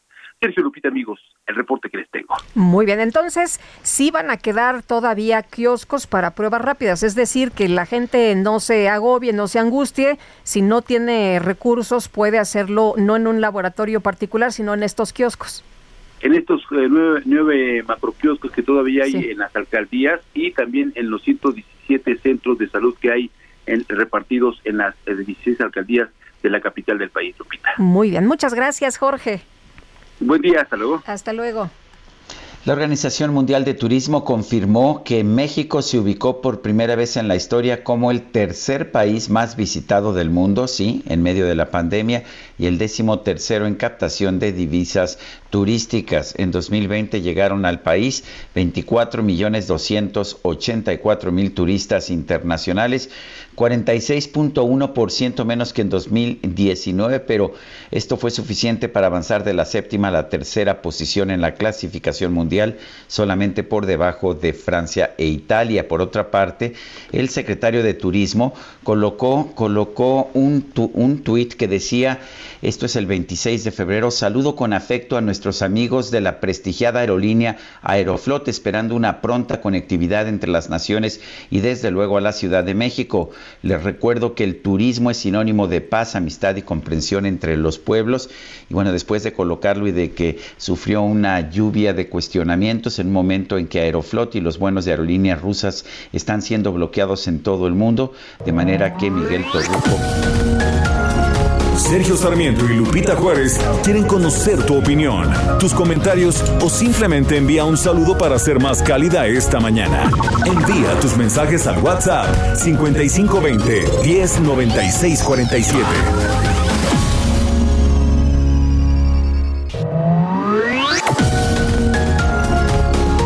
Continuamos con Sergio Sarmiento y Lupita Juárez por El Heraldo Radio.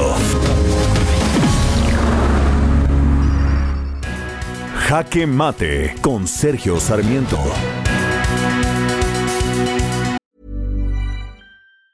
Hey, it's Ryan Reynolds, and I'm here with Keith, co star of my upcoming film, If, only in theaters, May 17th. Do you want to tell people the big news?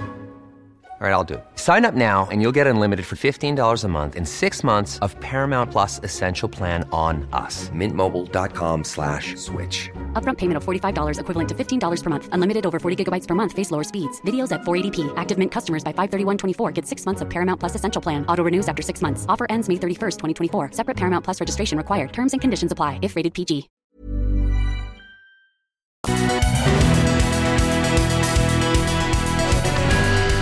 Ucrania se está enfrentando a una lucha por su supervivencia, así como lo señalaba un cartel de una chica ucraniana en una manifestación. Eh, si Rusia deja de pelear, se acaba la guerra pero si Ucrania deja de pelear, se acaba Ucrania. Y esto es simplemente verdad. El presidente de Rusia, Vladimir Putin, ha señalado, ha dicho en incontables ocasiones que él considera que Ucrania no existe y no debe existir como país, que es una parte de Rusia y que tiene que permanecer como parte de Rusia. A pesar de estas declaraciones, ha afirmado que lo que está haciendo esta invasión a Ucrania la está realizando porque quiere desmilitarizar militarizar las zonas fronterizas entre Ucrania y Rusia. No se entiende entonces por qué las tropas invasoras están llegando casi a Kiev, la capital de Ucrania. La verdad es que Ucrania tiene derecho, como cualquier pueblo en el mundo, a vivir como nación soberana. Ha sido independiente en muchos momentos en la historia. Eh, en 1990, cuando se independizó, en 1991, cuando se independizó de la Unión Soviética, tuvo un referéndum y el 80% de la gente dijo que quería una nación independiente. Por otra parte, en las encuestas de opinión, más del 60% de los ucranianos dicen que quieren unirse a la Unión Europea, no a una federación con Rusia, y quieren unirse también a la OTAN. Ciertamente Rusia solamente puede tomar control de Ucrania con una invasión en contra de los sentimientos del pueblo ucraniano. Y en estos tiempos modernos, este tipo de imposición ya no es aceptable. Yo espero que se logre un acuerdo, pero no pero no que sea un acuerdo que viole la soberanía del pueblo ucraniano. Esta ya ha sido expresada innumerables veces. Así como los mexicanos queremos vivir en un México independiente, también los ucranianos quieren vivir en una Ucrania independiente. Yo soy Sergio Sarmiento y lo invito a reflexionar.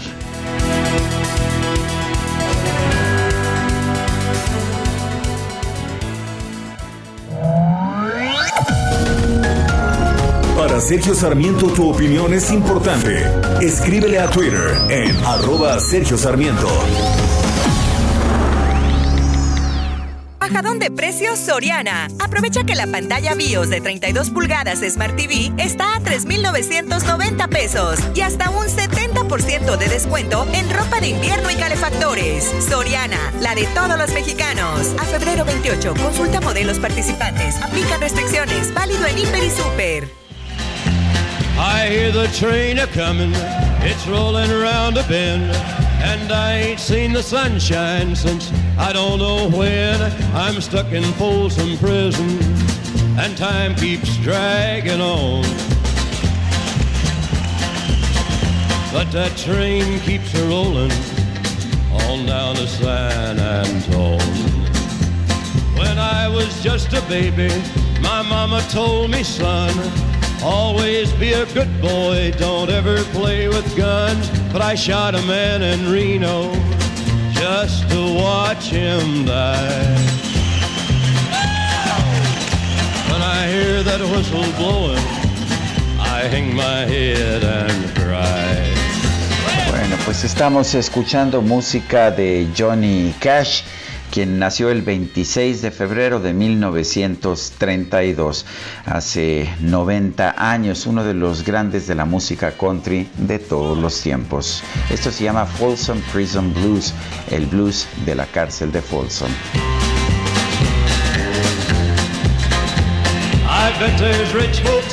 Bueno, suena bien, ¿no? Suena bien para este lunes. Ah, pues de que suena bien, suena bien y tenemos mensajes de nuestro público. No, déjame nada más que se siente Quique. Así está bailando. Está bailando. Ay, le gusta la música No sabía, ¿eh? No sabía, pero bueno, ya, Quique, ¿le seguimos? Bueno. Mensajes y dice Estela Bernal, escuchando la noticia de crisis de maíz y la harina, es una vergüenza que nuestro país no pueda producir lo que antes se producía y bien, bendita transformación. Dice otra persona, si Rusia deja de pelear, se acaba la guerra. Si Ucrania deja de pelear, se acaba Ucrania. Oremos por los muertos de las masacres en Ucrania y en México. Lo firma Gerardito. ¿Así lo firma? Gerardito. Así lo firma. Bueno. Así es. Eh, Salvador Molar nos dice, buenos días, excelente inicio de semana. Saludos desde Tampico, Tamaulipas. Al gobierno le da igual si matan a uno o si matan a 100 mexicanos a manos del crimen organizado. Para él todo va a la baja. Son casos aislados o tienen otros datos. Qué triste para esas familias allá en Michoacán. Son las 8 de la mañana con 35 minutos. Bajadón de precios Soriana. Lleva el segundo al 50% de descuento en todos los cereales Kellogg's y 25% de descuento en toda la ropa interior. Sí, 25% de descuento. Soriana, la de todos los mexicanos. A febrero 28, excepto bebés. Aplican restricciones. Válido en Hiper y Super. En la comunidad de San José de Gracia, en el municipio de Marcos Castellanos, Michoacán, un grupo armado irrumpió en un velorio y asesinó a por lo menos 17 personas. Sergio Cortés nos tiene la información. Adelante, Sergio. Hola, Sergio. Sergio Cortés, ¿nos escuchas? Bueno, parece que, se cortó la comunicación. Sergio, el día de ayer por la tarde noche empezó a circular un eh, video en el que pues eh, veíamos eh, sin dar crédito, ¿no? De este fusilamiento de varias personas, pero ya está listo nuestro compañero. Sergio Cortés, adelante.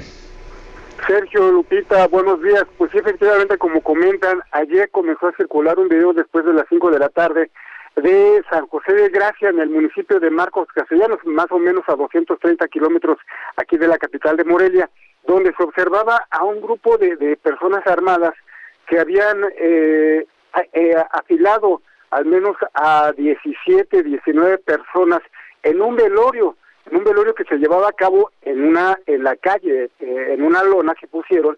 Y bueno, hay un hay una persona que está grabando con su celular, con su aparato móvil, y se observa a, las personas que están reducidas con las manos en alto, los hombres armados, hay como cuatro camionetas. De pronto, de pronto el video eh, se dispersa porque se escucha una serie de balazos. Cuando el video otra vez retoma la imagen original, se observa a, a los cuerpos que estaban afilados con las manos en altos, ya tirados en la en la calle, en la en la acera de donde se llevaba a cabo el velorio.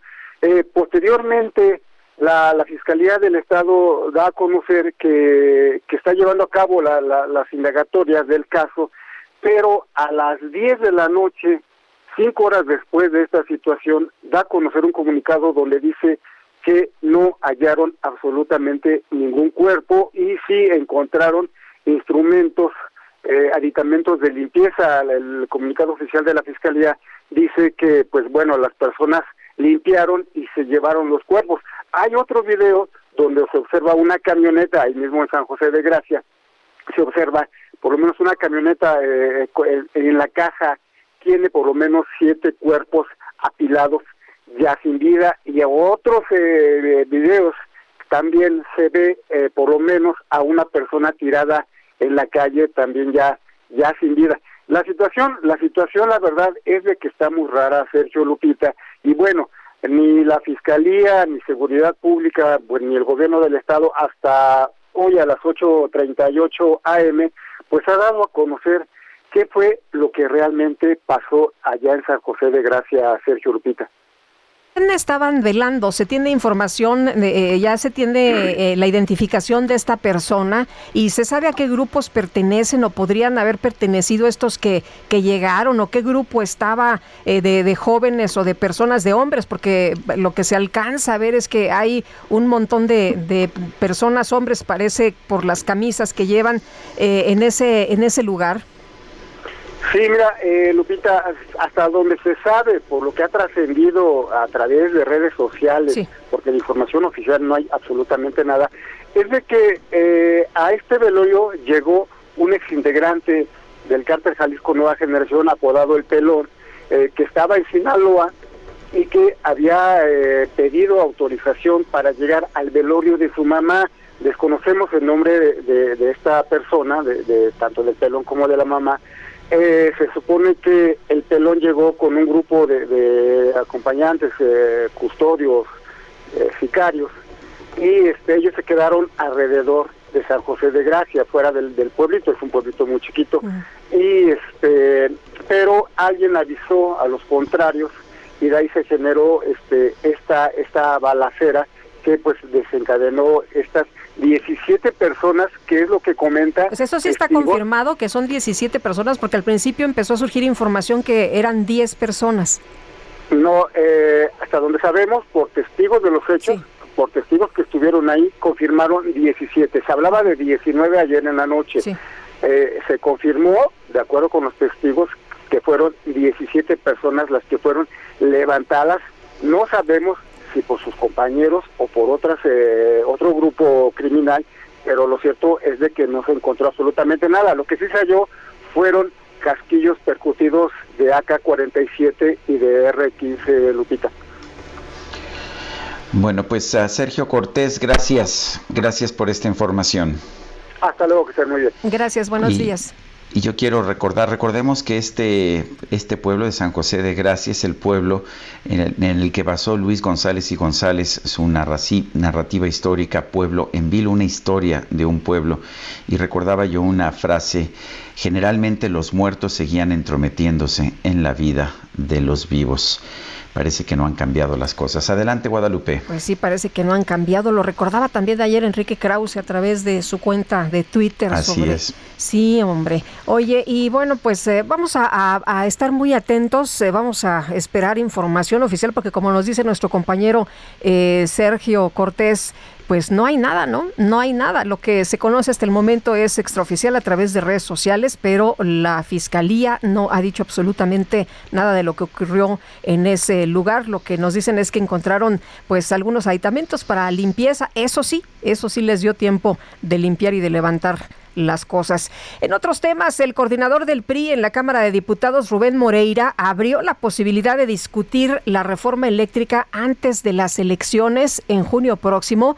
Y cuéntanos, Celia Castillo, que por cierto, pues hoy se cierra no este ciclo de los eh, pues eh, de las eh, convocatorias estas que hubo de Parlamento abierto para que todo mundo diera sus opiniones a favor y en contra.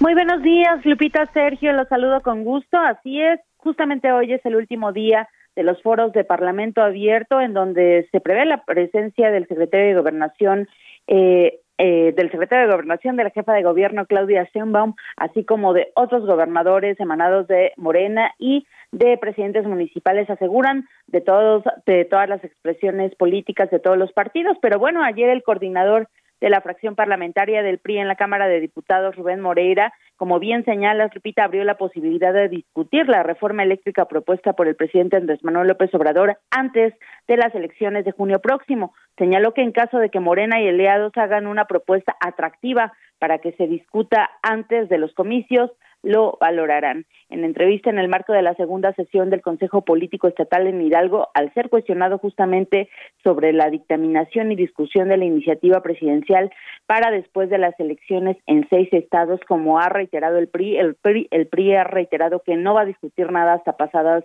las elecciones, pues dijo que esta propuesta de que sea entre marzo y abril, como pues ha señalado Morena y sus aliados, pues se puede valorar en caso de que presenten una propuesta legislativa atractiva. Dijo que en ese caso, pues valorarán la situación. Con esto, pues de alguna manera abre la puerta para que pueda discutirse antes de los comicios, contrario a lo que han estado señalando en, los en las últimas semanas. Sin embargo, dijo que él o consideró que lo mejor es que sea después de las elecciones de junio próximo. Te comento que también fue cuestionado sobre el desaire de las empresas generadoras de energía, que recordemos la semana pasada, pues, eh, pues desairaron a la Junta de Coordinación Política de la Cámara de Diputados y estas esos representantes de las grandes empresas generadoras no asistieron al Parlamento abierto, no hubo respuesta a esta convocatoria que hizo eh, la Junta de Coordinación Política.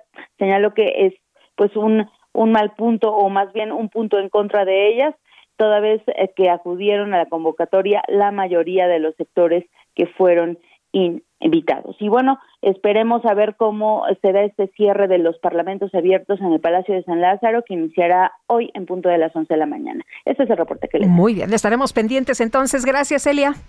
Muy buen día. Buenos días.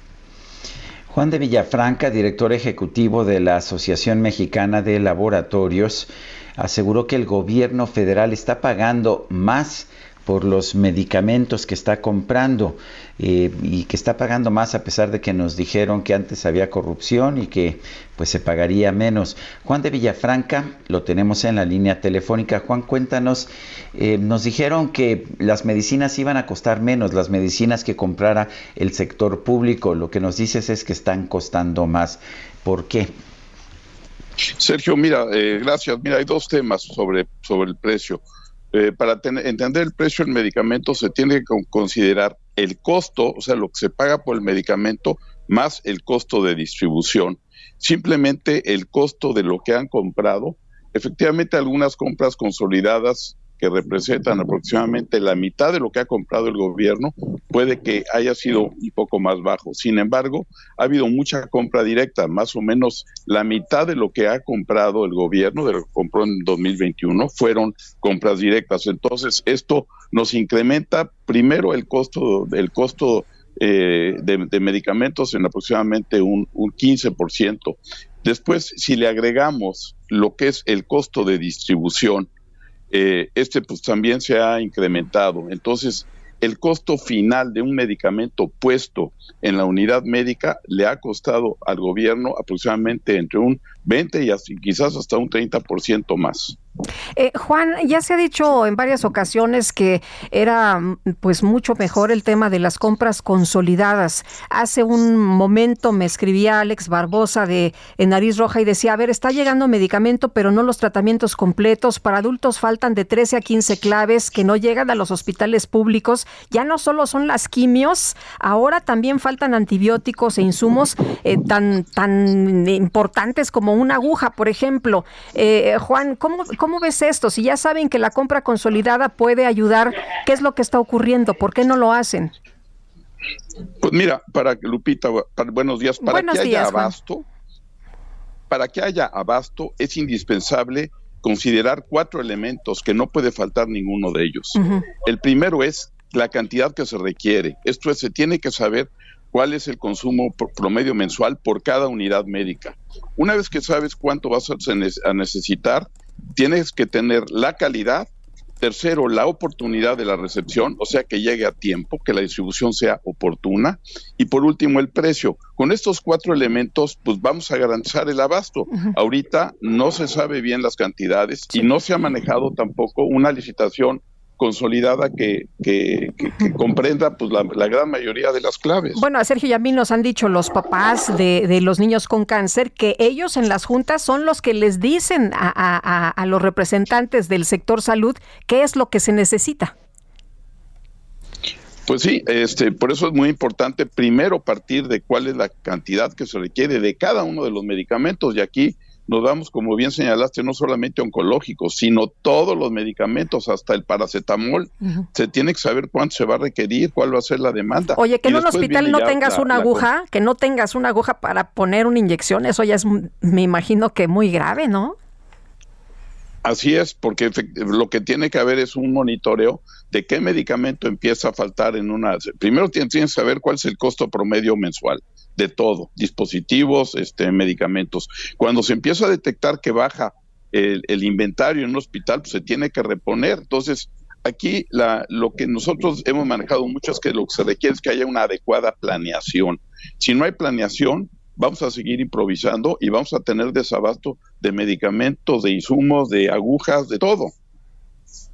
Ah, el, gobierno dijo que no se necesitaba considerar costos de distribución, que pues que el ejército podía hacerlo que solitas las medicinas podían llegar a los a las clínicas e instituciones de salud. ¿Qué ha pasado?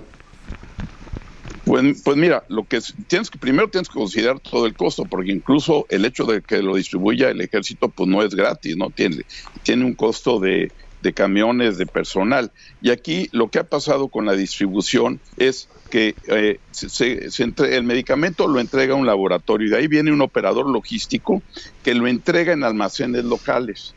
De ahí de esos almacenes locales en cada una de las entidades del país vienen, ya contratan localmente distribución para que llegue a la última milla a las unidades médicas. Entonces estamos hablando de dos etapas de, de distribución, el operador logístico, que entrega de manera masiva en almacenes locales y de ahí ya a cada una de las unidades médicas. Entonces, tiene que haber costos reales de todo lo que es el costo del medicamento, la distribución en estas dos etapas y a final de cuentas eso es lo que realmente le cuesta al, al gobierno el medicamento.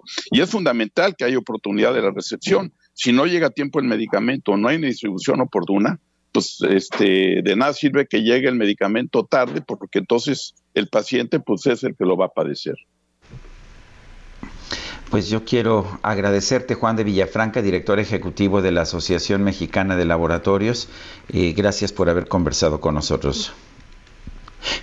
Sergio Lupita, gracias a ustedes y a toda su audiencia que nos escucha. Buenos días, hasta luego. La jefa de gobierno de la Ciudad de México, Claudia Sheinbaum, rechazó declarar estado de emergencia ante el aumento de feminicidios. Aquí en la capital sí ha incrementado un número de asesinatos de mujeres en la Ciudad de México. Y Jorge Almaquio, cuéntanos, buenos días. Hola Lupita, Sergio, amigos. Así es, en la Ciudad de México hay un compromiso permanente para erradicar la violencia de género afirmó la jefa de gobierno Claudia Sheinbaum, quien rechazó declarar un estado de emergencia como lo piden diputados locales ante el incremento de feminicidios en las últimas semanas.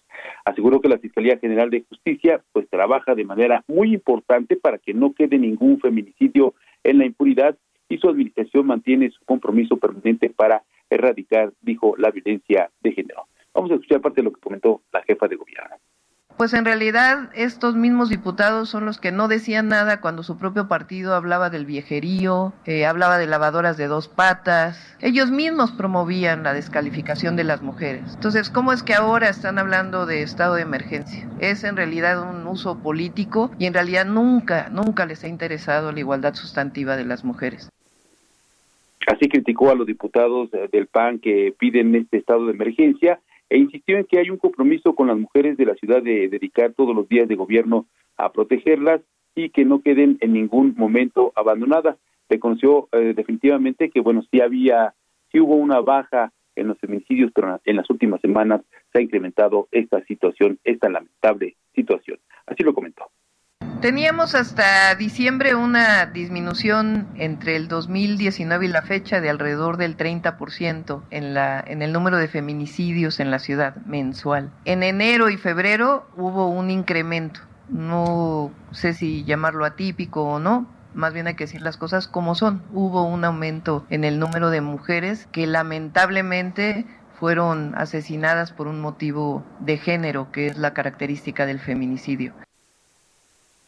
Señaló que pues está trabajando desde que llegaron al gobierno, está trabajando para pues eh, eh, evitar esta violencia de género y manifestó que van a seguir ampliando sus esfuerzos para evitar esta situación que lamentablemente se incrementó en las últimas semanas aquí en la capital del país.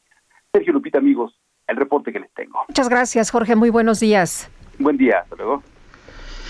Bueno, y rápidamente, en, las, en medio de los homicidios, de la violencia que afecta a nuestro país, fue asesinado en la colonia del Valle el cineasta Samuel Ríos y Valles. Esto después de un intento de robo. Los delincuentes lo asesinaron cuando circulaba en las calles de la colonia del Valle. Esto ocurrió el pasado sábado 26 de febrero. Según los reportes, dos sujetos se le, acercaron, cuando circulaba sobre la avenida Gabriel Mancera y cuando él trató de huir le dispararon elementos de seguridad ciudadana de la Ciudad de México.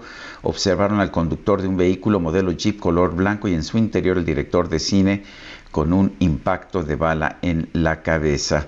Eh, aún con vida, el director fue trasladado a un hospital donde falleció unas horas después. Son las 8 de la mañana con 54 minutos. Nuestro número para que nos mande mensajes de WhatsApp es el 55 2010 96 47. Regresamos. But that.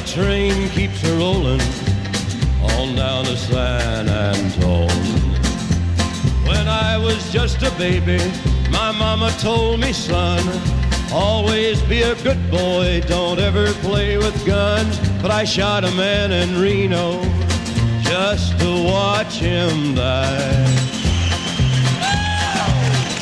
When I hear that Sergio Sarmiento y Lupita Juárez quieren conocer tu opinión, tus comentarios o simplemente envía un saludo para ser más cálida esta mañana. Envía tus mensajes al WhatsApp 5520 109647.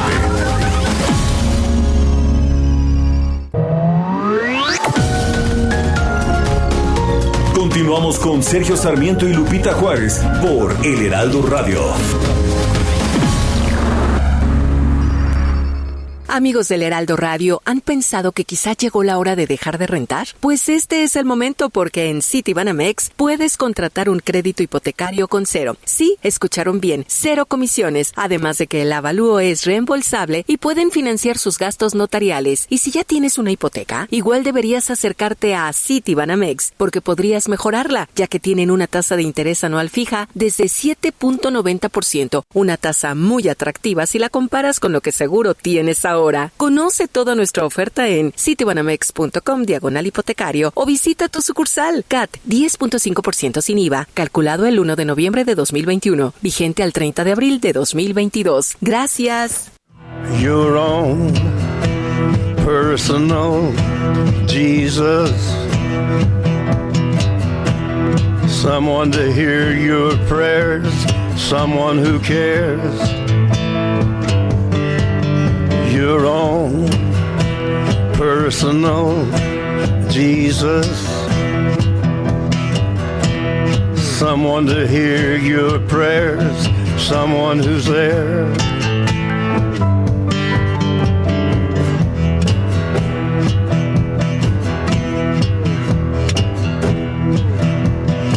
Otra probadita de la música de Johnny Cash. Este sábado se cumplieron 100 años de su nacimiento.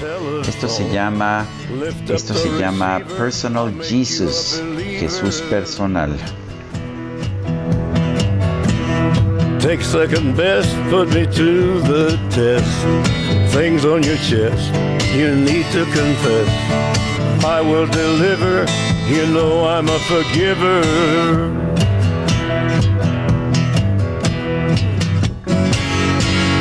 Reach out and touch faith.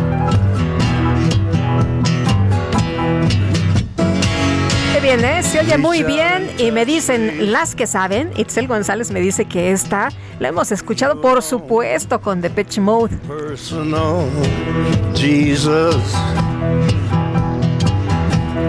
Someone to hear your prayers.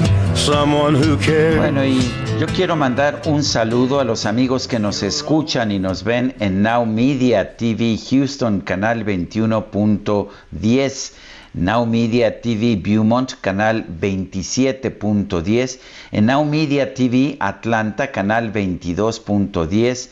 Now Media Radio en Chicago, sí, allá en Illinois, en el 102.9 de FM. Now Media Radio en San Antonio, en el 1520 AM. Todo esto a través de Now Media pues una, una, agrupación de radiodifusoras que ha tenido un éxito impresionante, que ha crecido de manera impresionante ya en los Estados Unidos y que pues lleva nuestra programación a distintos puntos de la Unión Americana. Un saludo a todos ellos.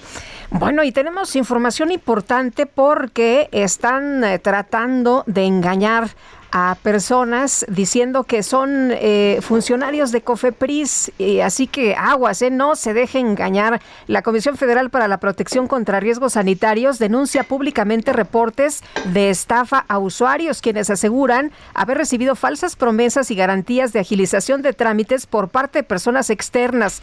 Estas prácticas ilegales pretenden utilizar nombres de funcionarios federales para fingir influencia dentro de la institución, pero resultan en engaños sin resolución de trámites. Al recibir estos reportes, las áreas correspondientes dieron acompañamiento a usuarios para presentar denuncias judiciales. Escuche usted, los estafaron por cerca de 100 mil pesos en estos engaños. La institución tiene cero tolerancia a la corrupción.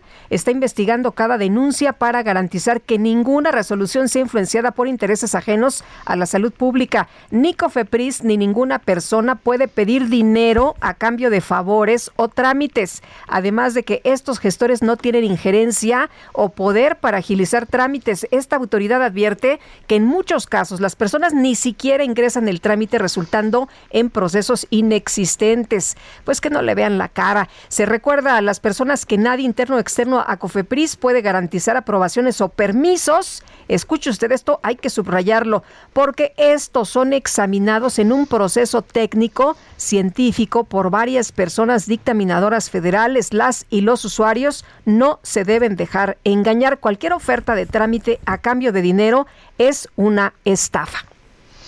Son las nueve con cinco minutos. Vámonos a la micro deportiva. ¡Acá! ¡Mandamos nosotros! La micro deportiva. Prepárate.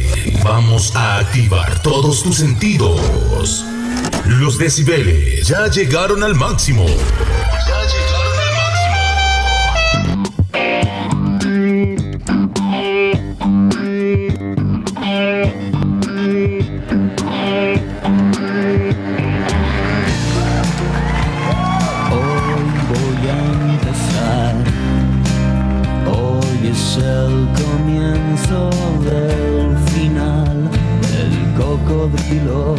Astronauta soy, enorme. No, el comienzo del final, mi queridísimo Julio Romero. Pues ya sabes que hay que hablar de Rafa Nadal. También hay que hablar del Betis, que ahora sí perdió, pero además contra el Sevilla esa dolió el doble. Hola, auditorio, muy buenos días, qué gusto saludarles. Estamos arrancando una nueva semana y qué, qué sábado y domingo tuvimos en el mundo del deporte. La verdad es que muy, muy, muy intenso. Eh, por supuesto, Rafael Nadal, está el, el fútbol. Bueno, la verdad es que hay muchas, muchas cosas. Vamos a arrancar con esta información que dio a conocer la FIFA porque luego de los problemas en Ucrania, pues ya se anunciaron varias sanciones a Rusia por esta invasión. El país tiene vetada su bandera y su himno para los eventos donde se presenten. No podrán competir con su nombre, solamente con el de Unión de Fútbol de Rusia. No habrá ninguna competencia en su territorio. Además, en el comunicado se agregó que la FIFA no considera ningún acto de violencia como alguna solución a los problemas varios países piden que se sancione a Rusia con su no participación en las eliminatorias o en los próximos eventos de la FIFA, incluido el Campeonato del Mundo allá en Qatar. Así es que continúa muy candente el asunto también en el mundo deportivo. La jornada 7, la jornada 7 del clausura dejó a los Rayados del Monterrey sin director técnico luego de la destitución de Javier Aguirre tras la derrota ante el San Luis, dos goles por cero. El encargado de dar la cara en el conjunto rayado ha sido el delantero Rogelio Funes Mori, a quien escuchamos a continuación.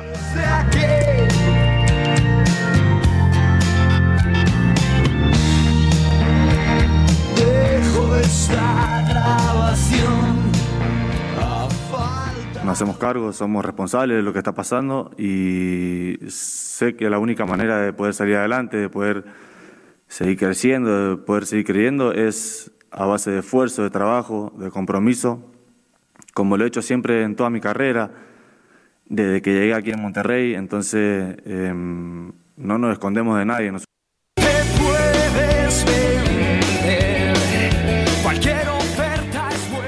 ya Monterrey busca nuevo director técnico. Resultados completos de esta jornada 7. El Pachuca venció 3 por 1 a Mazatlán. Querétaro empató 1 con el Toluca.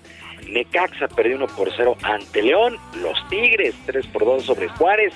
Los Cholos de Tijuana se impusieron 2 por 0 al Atlas. La Franja del Puebla vino de atrás y le pegó 3 por 2 a las Chivas Rayadas del Guadalajara, que sufren otra derrota. Pumas empató sin goles con las Águilas del América, 0 por 0 en Ciudad Universitaria. De momento, el técnico del América, Santiago Solari, conservó su cargo ante las críticas que ha recibido en redes sociales y espera mejorar a cada partido.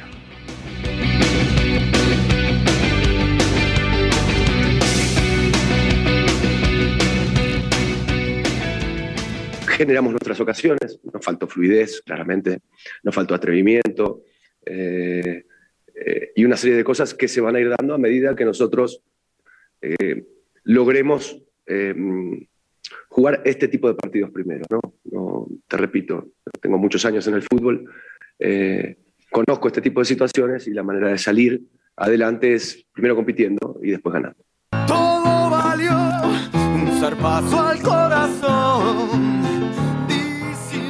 Dejó mucho que desear este clásico capitalino de Pumas y América. Y ayer por la noche, el Santos Laguna venció 2 por 1 a Cruz Azul en la misma cancha del Estadio Azteca. Con estos resultados, el Puebla es líder general de la competencia con 17 puntos, Pachuca y Tigres, segundo y tercero con 16 unidades, Cruz Azul en cuartos se estancó con 13 y el Atlas es el quinto lugar de la tabla con 12 puntos.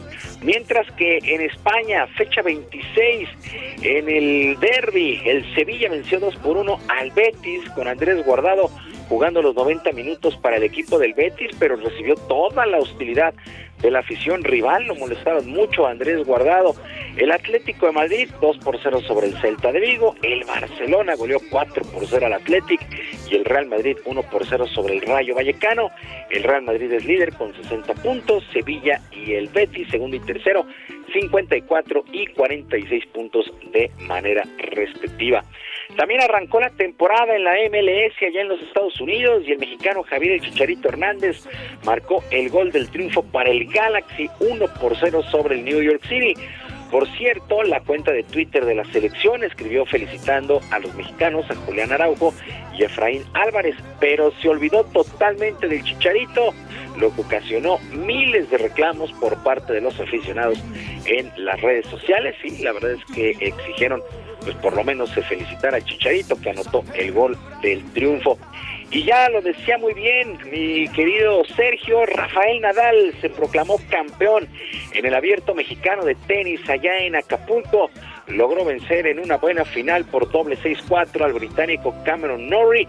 Logró su cuarto título allá en Acapulco. Nadal se fue más que agradecido de nueva cuenta con el torneo y con toda la afición en el pueblo. Aunque tal vez deba indignarme, hazlo otra vez. Y aunque sea solo Es increíble cómo las cosas eh, cambian en, en- en un espacio de tiempo tan corto, ¿no? Eh, pasar de, de prácticamente no poder entrenar a día de hoy, pues eh, estar en el, en el momento que estoy, ¿no? Es verdad que creo que he mantenido una buena actitud y una buena capacidad de trabajo durante todo este tiempo, pero jamás hubiera imaginado estar en la posición que estoy ahora mismo y con lo cual estoy feliz y, y realmente disfrutando cada momento, ¿no? Las palabras fueron avispas y las calles. Hay que recordar que han sido tiempos complicados para Rafael Nadal con las lesiones, pero la verdad es que se vio en plan grande allá en Acapulco, deja un gran sabor de boca. Por cierto, Daniel Medvedev, que perdió en semifinales ante el propio Nadal en Acapulco, amaneció como el nuevo número uno del mundo en el ranking de la ATP. Felicidades en verdad a Raúl Surtuza y todo Mextenis han montado un evento espectacular el abierto mexicano de tenis. Mientras que en Zapopan también llegó a su fin el evento femenil con la estadounidense Sloane Stephens como campeona. Venció con parciales de 7-5, 1-6 y 6-2 a Mari Buskova de la República Checa. Así es que vaya, vaya semana de tenis que vivimos en este país, en nuestro país, allá en Acapulco y también, por supuesto, en Zapopan. Pues quedan las ganas para que el tiempo pase rápido y de nueva cuenta haya tenis en México con este abierto mexicano en Acapulco. Sergio Lupita, amigos del auditorio, la información deportiva este lunes. Les deseo una extraordinaria semana. Yo les recuerdo nuestras vías de comunicación en Twitter, estoy en arroba jromerohb, en arroba jromerohb, además de nuestro canal de YouTube, Barrio Deportivo, Barrio Deportivo en YouTube, todos los días de lunes a viernes a las 7 de la noche con mucha información y mucha diversión, por supuesto. Yo les dejo un abrazo a la distancia y que tengan un extraordinario lunes. Muy bien, muchas gracias, mi querido Julio. Buenos días. Es Julio Romero. Son las 9 de la mañana con 14 minutos.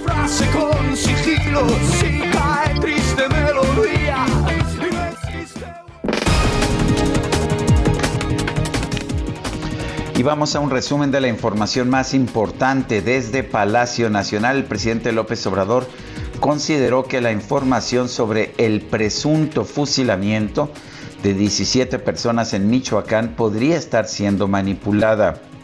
¿Cree que el video se está malinterpretando, que se esté manipulando la información? Pues, ¿Quién sabe? Lo, lo, que sucede es que me llama la atención porque ojalá y no sean cierto, ¿no? O sea, no sea como lo están difundiendo, difundiendo. Pero me llamó la atención porque el país, Liébano Sáenz, él reforma, creo que hasta lo trae de ocho este, columnas, ¿no? y todavía no tenemos información, pero ya lo dan como, como un hecho fusilan a 17 en velor. Deseo con toda mi alma que no sea como ellos lo están dando a conocer.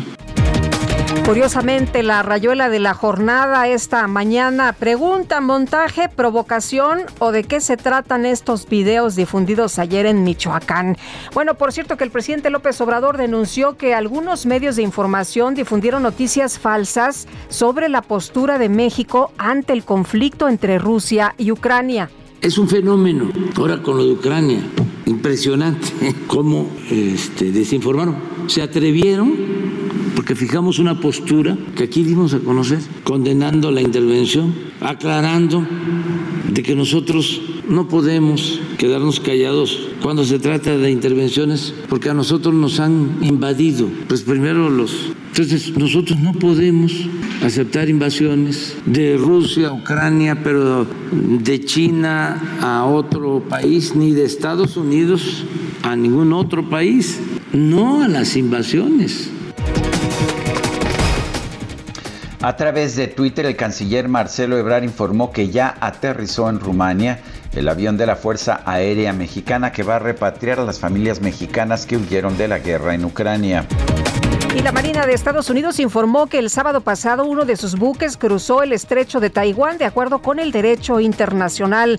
El gobierno de China calificó esta operación como un acto de provocación para apoyar a las fuerzas independentistas de Taiwán. Esta cumbia matemática es un poco pragmática. Baile el ángulo adyacente con los apuestos por el vértice. Cuéntame. Resta y división. En redes sociales se hizo viral un video que muestra al presidente de Venezuela, Nicolás Maduro, ofreciendo un reporte en cadena nacional sobre el avance de la campaña de vacunación contra el COVID-19. El mandatario cometió un error en los cálculos, ya que aseguró que su país ya logró vacunar a más del 102% de la población. No estuvo mal, ¿verdad? No está mal. y con Galileo bailan los más Si Pitágoras no miente. A un año del proceso de vacunación, hoy hemos llegado a la meta del 102 puntos, punto por ciento. 102 Si Pitágoras no miente. 102.6 para ser más exacto, por ciento de vacunación en primera y segunda dosis completa. Sergio Sarmiento y Lupita Juárez.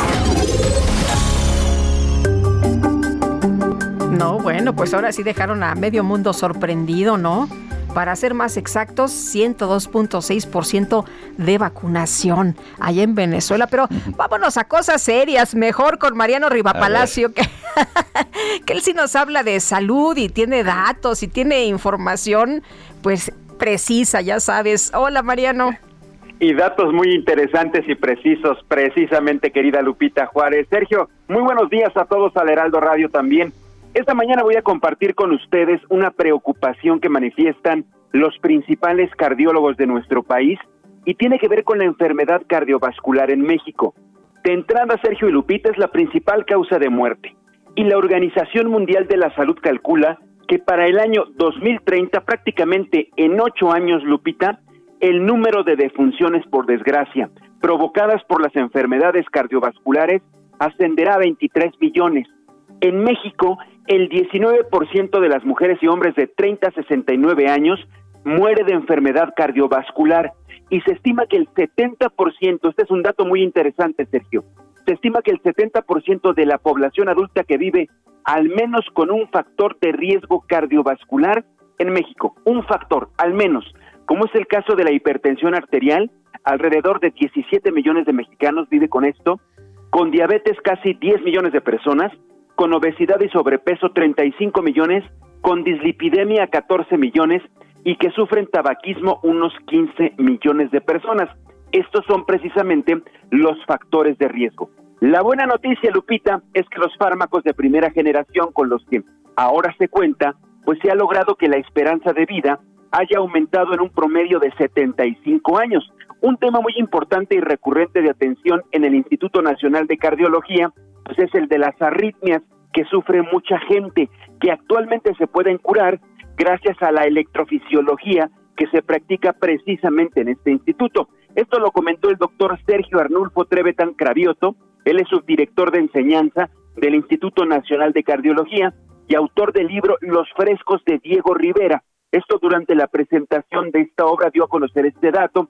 Esta obra es ilustrada por el doctor Jorge Gaspar, él es director general del instituto y cuya primera edición de mil ejemplares se logró gracias pues al apoyo de Armstrong Laboratorios. Ahora, el doctor Trevetan Cravioto, Sergio, él es médico y escritor, puntualizó, es imprescindible que las actuales generaciones de cardiólogos, los médicos que se están formando en México, perciban la cultura y la belleza, ya que como decía el doctor Ignacio Chávez, el médico que solo sabe de medicina, ni medicina sabe. Por eso es importante apreciar la belleza la cultura y también la medicina. Así que, dado que este grupo de padecimientos, Lupita, son prevenibles, eso es bien importante que la gente lo sepa, son padecimientos prevenibles, es muy importante generar acciones que promuevan la adopción de estilos de vida pues más saludables, que incluyan una alimentación baja en grasas, así como la disminución en el consumo de sodio y de azúcares. Así que Sergio Lupita y amigos del Heraldo Radio,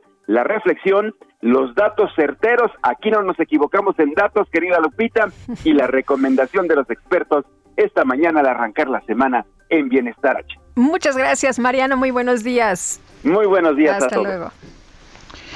Bueno, y en otros temas, el Senado le va a dar fast track, sí, va a aprobar con, con, suma celeridad los nombramientos de embajadores que recientemente envió el presidente Andrés Manuel López Obrador, entre ellos el de Quirino Ordaz Copel, el ex gobernador priista de Sinaloa, quien ha sido propuesto para ocupar la Embajada de México en España. Esta semana se reúne la Comisión de Relaciones Exteriores que prevé aprobar el dictamen con los nombramientos debido a que Morena y sus aliados tienen mayoría. Según la bancada de Morena, todos los nombramientos serán avalados a pesar de que el PAN y el PRI van contra la designación de Ordaz, pues el PRIista aceptó un cargo en el gobierno morenista sin tener eh, sin tener experiencia en la diplomacia ni por supuesto carrera en servicio exterior mexicano. Adelante Lupita. Tenemos información con Javier Ruiz. ¿Dónde andas esta mañana? Javier, cuéntanos.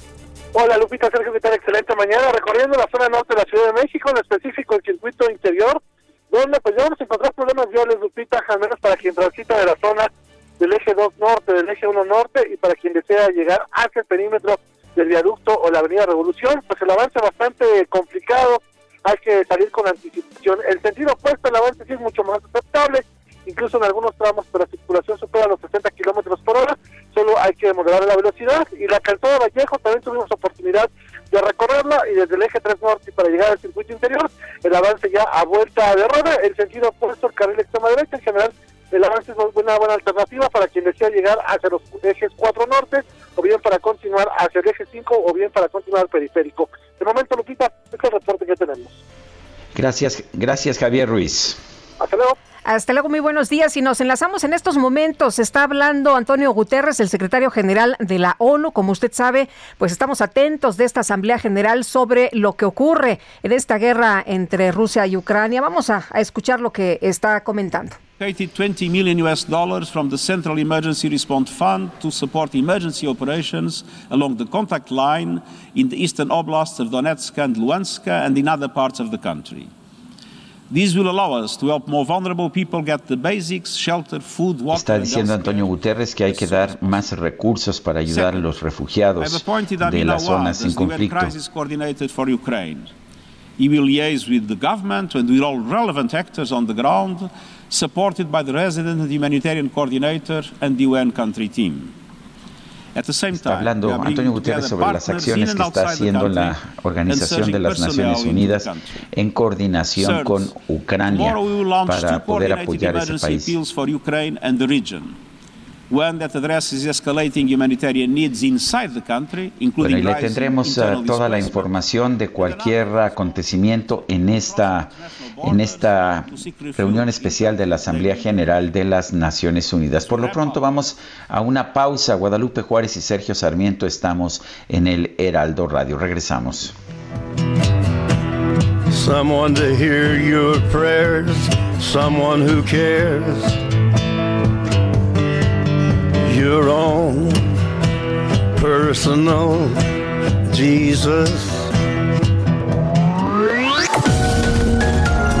Sergio Sarmiento y Lupita Juárez quieren conocer tu opinión, tus comentarios o simplemente envía un saludo para ser más cálida esta mañana.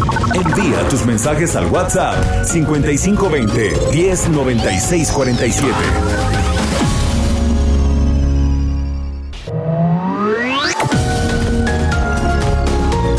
Continuamos con Sergio Sarmiento y Lupita Juárez por El Heraldo Radio.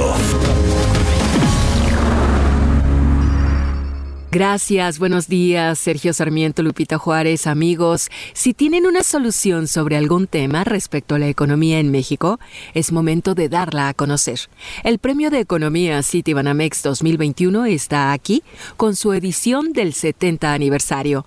Participen y ganen hasta 500 mil pesos en premios. Consulten las bases en citibanamex.com, diagonal Premio Economía. Solo recuerden que tienen hasta el 18 de marzo para inscribirse. Participen y no se pierdan esta oportunidad con Citibanamex. Consulta términos y condiciones en citibanamex.com, diagonal Premio Economía. Regresamos con ustedes, Sergio y Lupita. Buen día. Hear that lonesome whippoorwill. He sounds too blue to fly. The midnight train is whining low.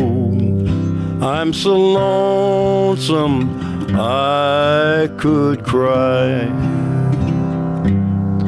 I've never seen a night so long.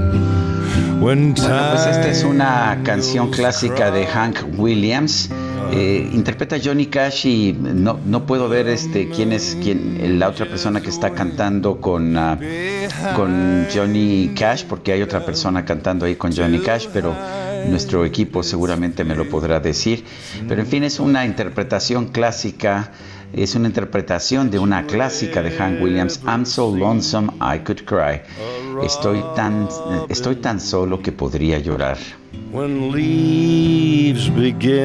Ay, qué duro. Así es. Qué duro estar tan solo que puedas llorar. Bueno.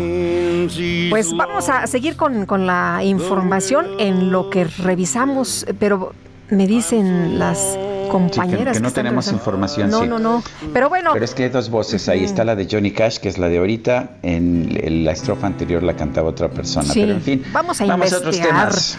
Oye, pues eh, fíjate que el panel intergubernamental sobre cambio climático ha publicado un nuevo informe sobre cómo la actividad humana está afectando al planeta. El eh, asunto es que pues seguimos contribuyendo a que eh, se afecte esta situación eh, ¿Qué es lo que podemos hacer? Porque nos preocupamos, pero estamos haciendo eh, las cosas que debemos, estamos actuando. Andrés Flores, director de Cambio Climático y Energía del World Resources Institute en México, eh, cuéntanos de este informe, qué es lo que ha detectado y también, pues, si hay opciones para salir de esto. buenos días. Buenos días. Hola Andrés. con ustedes. Gracias por la invitación. Pues sí está el IPCC, el panel intergubernamental de expertos sobre cambio climático, esta organización que ganó el premio Nobel en, 1997, pues es una organización que, ha tenido muchísima influencia en la política climática global. Está publicando este nuevo informe del grupo 2, este, este es el grupo que eh, relata lo que está ocurriendo en términos de impactos, de vulnerabilidad y de adaptación al cambio climático. Adaptación pues es la respuesta que estamos dando en todo el mundo para, para enfrentar los, los eh, fenómenos que están ocurriendo como consecuencia del cambio climático global. Y este reporte creo que es un llamado a la acción, sí despierta muchas señales de alarma, sí nos está diciendo que estamos teniendo impactos cada vez más severos, más frecuentes y además por todo el mundo, ya nadie se está salvando, pero pues que todavía estamos a tiempo y hay muchas cosas que se pueden hacer todavía para, pues, para enfrentar estos impactos pues desde la escala social, humana, pero también para proteger a las especies, a la biodiversidad. Y esto pues es congruente con lo que estamos viendo aquí en México. Acaba de anunciar con agua que más de la mitad del territorio, el 56% del territorio del país está en este momento en sequía. Y es justamente lo que este informe está indicando. Y esto va, va a ser cada vez pues más recurrente y lo vamos a sufrir de manera más cercana, sin duda. Eh, Andrés, ¿qué, ¿qué, de nuevo hay en este último informe? ¿Cuándo se dio a conocer? ¿Hoy mismo? Hoy mismo, está apenas saliendo hoy. Hoy, hoy se publicó, tuvieron una reunión virtual, de hecho, pues todos los países que integran el panel, que son pues prácticamente todos los países que están en Naciones Unidas, estuvo incluso Ucrania y Rusia ahí representados con, con algunos científicos y políticos. Se publicó, se publicó hoy apenas. Pues hay varias cosas que son nuevas. Lo, lo, primero es pues esta señal de que nadie se salva, ¿no? Ya por muy desarrollado que esté un país o una región, los impactos les van a les van a afectar. Tal vez no de igual manera que a los que a los países más vulnerables, a las a los a las regiones pues que están en situación de mayor pobreza, de mayor mayor vulnerabilidad, pero de todas formas tendrán eh, impactos y los y los padecerán. Eso creo que es una una señal ya muy clara. Ahora, lo segundo que dice es que, pues, sí hay que hacer cosas para reducir las emisiones, pero de todas maneras hay que hacer cosas para responder a los impactos, porque no importa lo que lo que hagamos, muchos de los gases de efecto invernadero pues ya están en la atmósfera, tienen vidas pues de, de decenas de años, hasta cientos de años en algunos casos. Entonces el cambio climático va a continuar, al menos en el corto plazo tenemos que hacer, que hacer muchas cosas para adaptarnos, ¿no? Para, para ser menos vulnerables, más resilientes, ese es el término que se usa, es decir, para responder de manera más rápida al cambio climático. Eh, Andrés, también nos dice, sí, perdón, no, perdón, adelante, adelante. No, también nos dice y otra cosa muy importante es que adaptarnos tiene muchos beneficios. Independientemente del cambio climático, adaptarnos quiere decir desarrollarnos, no estar en mejores condiciones, tener acceso a salud, eh, promover la innovación, en fin, estas cosas que de todas maneras tenemos que hacer, incluso si no hubiera cambio climático. Perdón. Sobre el tema este que dices de la sequía, que la verdad pues sí causa mucha preocupación ahorita que lo mencionaste, ya lo tenemos aquí, eh, lo tenemos encima, ¿qué podemos hacer? Porque pues si no tenemos agua no tenemos vida, ¿no? No tenemos nada. Pues es algo que hemos hablado muchísimo en México por muchos años, incluso creo que antes de que el cambio climático fuera un tema tan presente, ¿no?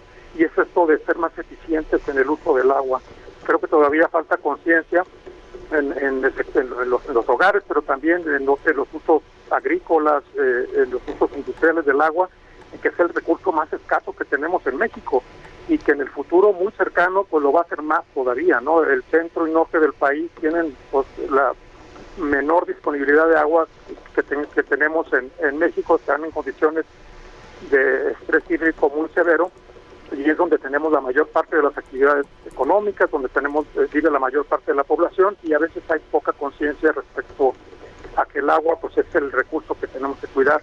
Cuidar los ecosistemas, también los bosques, eso también nos va a ayudar a adaptarnos al cambio climático, a prevenir, por ejemplo, deslaves, estos, fenómenos extremos que a veces ocasionan, como acabamos de ver en Petrópolis, en Brasil, pues daños tan, tan serios.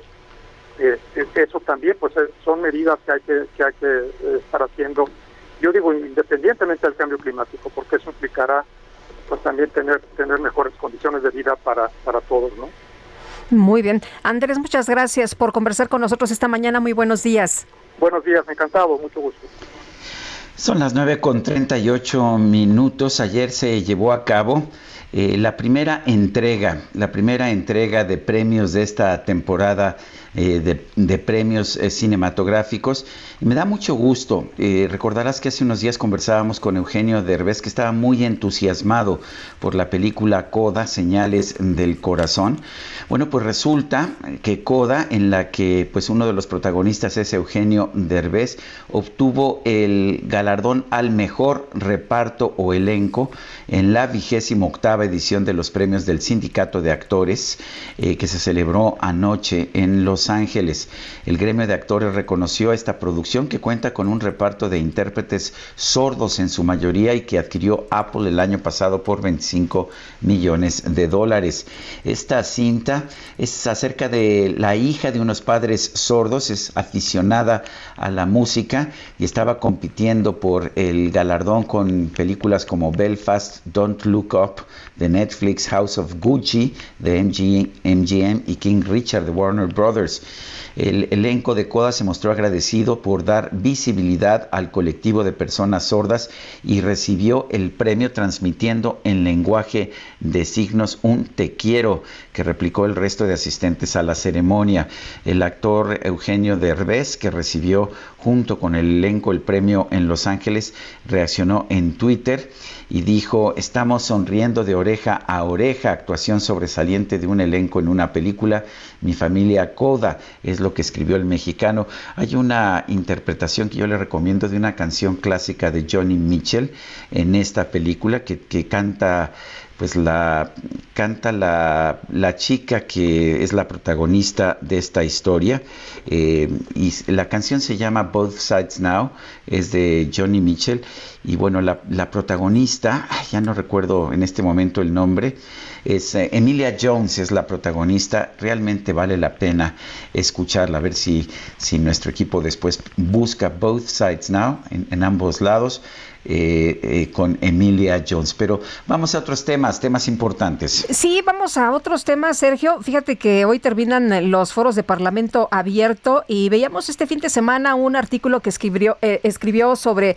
esto Beatriz Leisegui. Ella es socia SAI Derecho y Economía y ex subsecretaria de Comercio Exterior, a quien como siempre saludamos con mucho gusto. Beatriz, preguntarte primero, hoy terminan los foros de Parlamento abierto y yo lo primero que te quiero preguntar es, ¿Viste una discusión técnica o de plano fue una discusión ideológica, una discusión política?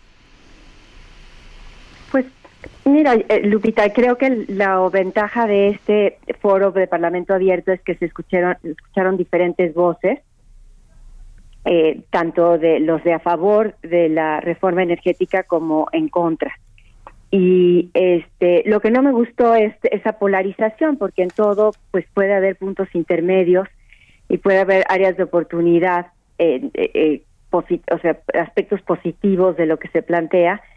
Y, y, bueno pues eso de plantearlo como en esa dicotomía creo que no no es favorable. Pero ojalá que el ejercicio y lo que se dijo ahí sea tomado en cuenta por los legisladores a la hora de tomar una decisión eh, me llamó la atención en un artículo que publicaste el, viernes pasado eh, que señalas que, que, es falso, por ejemplo, que el TEMEC no considera el sector energético. Ah, ¿Por qué, ¿Por qué señalas que es falso?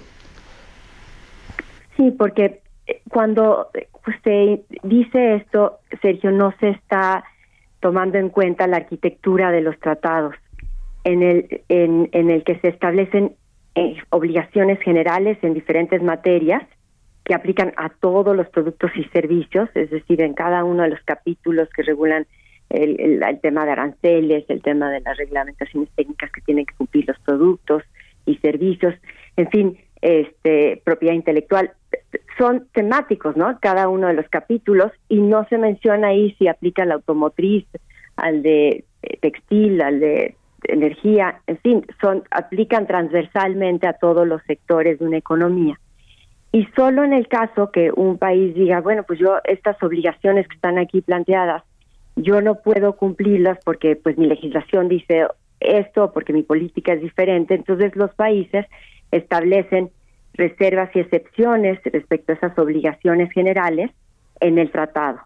Y en el caso del sector energético, lo que se contempló es que todo, todas las obligaciones eh, se aplicaran al, al sector energético y México sí estableció ciertas reservas este en el en el TEMEC y, y en general a lo largo de la historia dependiendo de las circunstancias de la regulación del sector energético a través de los diferentes tratados de libre comercio. Entonces el hecho de que no lean en cada uno de los capítulos el que dice energía no quiere decir que no les aplique y, y ese es digamos es, es una es una lectura equivocada no los que los que establecen que el sector energético por el hecho que no está específicamente expresado en, en, en, el tratado, en cada capítulo es, capítulo es que no les aplica.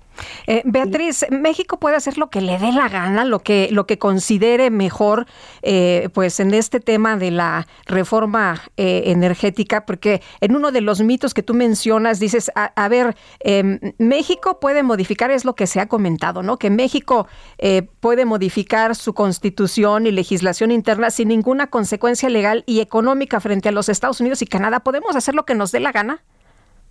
No, no, no se puede, Lupita ciertamente un, los países tienen el derecho soberano de revisar su constitución y su derecho interno en, en general para pues decidir cómo debe de ser eh, lo que aplica a diferentes sectores económicos, en fin, eh, tienen tienen este derecho siempre.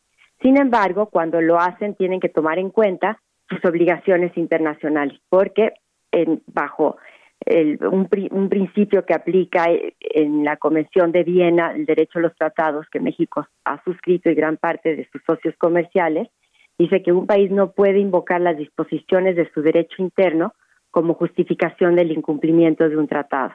Entonces, eh, tiene que tener cuidado cuando lo hace, tiene que revisar sus tratados internacionales y ver si, si es o no compatible y si no lo fuera, puede modificarlo, pero tiene que compensar a los afectados por esa modificación. Y en el, en es curioso que en toda esta discusión que yo he seguido de cerca de la reforma energética, los que están a favor de la reforma eh, se, se, usan como referencia un artículo del, del TEMEC que dice que reconoce precisamente este derecho soberano de México a reformar su constitución y su legislación en el sector de hidrocarburos. Y dice, no, no nada más en el sector de hidrocarburos, sino el de electricidad. En realidad yo coincido con ellos en que puede ser en el de hidrocarburos, el de electricidad, aunque no esté expresamente ahí puesto, o en cualquier sector. Sin embargo, cuando, cuando leen ese artículo, omiten leer una parte importantísima de ese artículo que dice, sin perjuicios, esas modificaciones se, pueden dar sin perjuicio de los derechos y remedios disponibles conforme ese tratado. ¿Qué significa eso? Que, eh, que los inversionistas o los estados con los que México tiene este, acuerdos, en este caso señor, es Estados Unidos y Canadá, tienen el derecho de ejercer este, los mecanismos de solución de controversias para defender sus derechos en, en bajo ese tratado si hay violación al mismo y no recibir compensación por parte del Estado mexicano respecto a esas afectaciones. Entonces, esos, esos bien, bien, este, señalan ustedes, esos son para mí los dos grandes temas en cuando se lee la reforma energética a la luz del TEMEC y de los tratados internacionales. ¿Y, ¿Y cuál es la lógica detrás de todo esto, Lupita y Sergio? Es que los tratados buscan dar certidumbre legal a los inversionistas respecto a cuáles son esas reglas del juego. Entonces ellos saben que el tratado está así, aplica esto, esto no aplica, porque México se reservó la obligación de cumplir con ciertas eh, este, partes del tratado. Bueno, eso está así. Esas reservas y excepciones están por lo general este, bajo un principio que se contempla en todos los tratados, que se conoce como el RACH, que es decir, eh, no puede un país dar marcha atrás a lo que está en ese tratado. Si decide cambiar esas reservas y excepciones que estableció en ese tratado, modificando su derecho interno, solo puede ser para liberalizar o dar mayor apertura al sector. Si no lo hace, hay una afectación, porque pues si va para atrás, ¿no? Y dice, sí. no, ahora este, el contenido nacional que deben de tener ciertas este, eh, prestaciones de servicio en el sector de energía en vez de ser 25% de contenido nacional, ahora es 75%, pues afecta totalmente pues la expectativa legítima que, que, que, pensaba obtener el inversionista. Muy bien, Beatriz, muchas gracias por platicar con nosotros esta mañana. Buenos días. Y eh, buenos días para ustedes y su auditorio. Qué gusto. Gracias. Igualmente. Vamos a un resumen con la información que se ha, que se ha generado esta mañana. Bajadón de precios Soriana. Lleva el segundo al 50% de descuento en todos los jamones y quesos en paquete, Food y Swan. Sí, jamones y quesos en paquete, lleva el segundo al 50% de descuento. Soriana, la de todos los mexicanos. A febrero 28, aplican restricciones y sobre la misma línea de producto. Válido en Hiper y Super. El secretario general de la Organización de las Naciones Unidas, Antonio Guterres, pidió detener la guerra en Ucrania al inaugurar la sesión especial de la Asamblea General de las Naciones Unidas. Denunció que la ciudad de Kiev está rodeada y sus residentes se ven obligados a buscar seguridad en refugios improvisados. The fighting in Ukraine must stop. It's raging across the country from air, land, and sea. It must stop now. Russian missile and air bombardments have been pounding Ukrainian cities day and night. El gobierno de Rusia prohibió operar en su territorio las aerolíneas de 36 países como represalia por las sanciones similares que impuso en su contra la Unión Europea. El Departamento de Estado de la Unión Americana autorizó la partida voluntaria del personal no esencial de su embajada en Rusia. En sus conferencias o en su conferencia, quiero decir, de prensa de esta mañana, el presidente López Obrador descartó que el conflicto militar entre Rusia y Ucrania vaya a afectar a la economía mexicana. Que la gente no se preocupe por esta situación de invasión que se está este, padeciendo. Es muy lamentable la guerra, eso sí, las invasiones y las guerras. No podemos eh, ser ajenos, pues, no podemos darle la espalda a eso. Pero los efectos que pueda tener en la economía nacional son mínimos. Ahora, ni siquiera se está moviendo mucho el precio del gas en la región, en Europa, que es donde les afectaría más.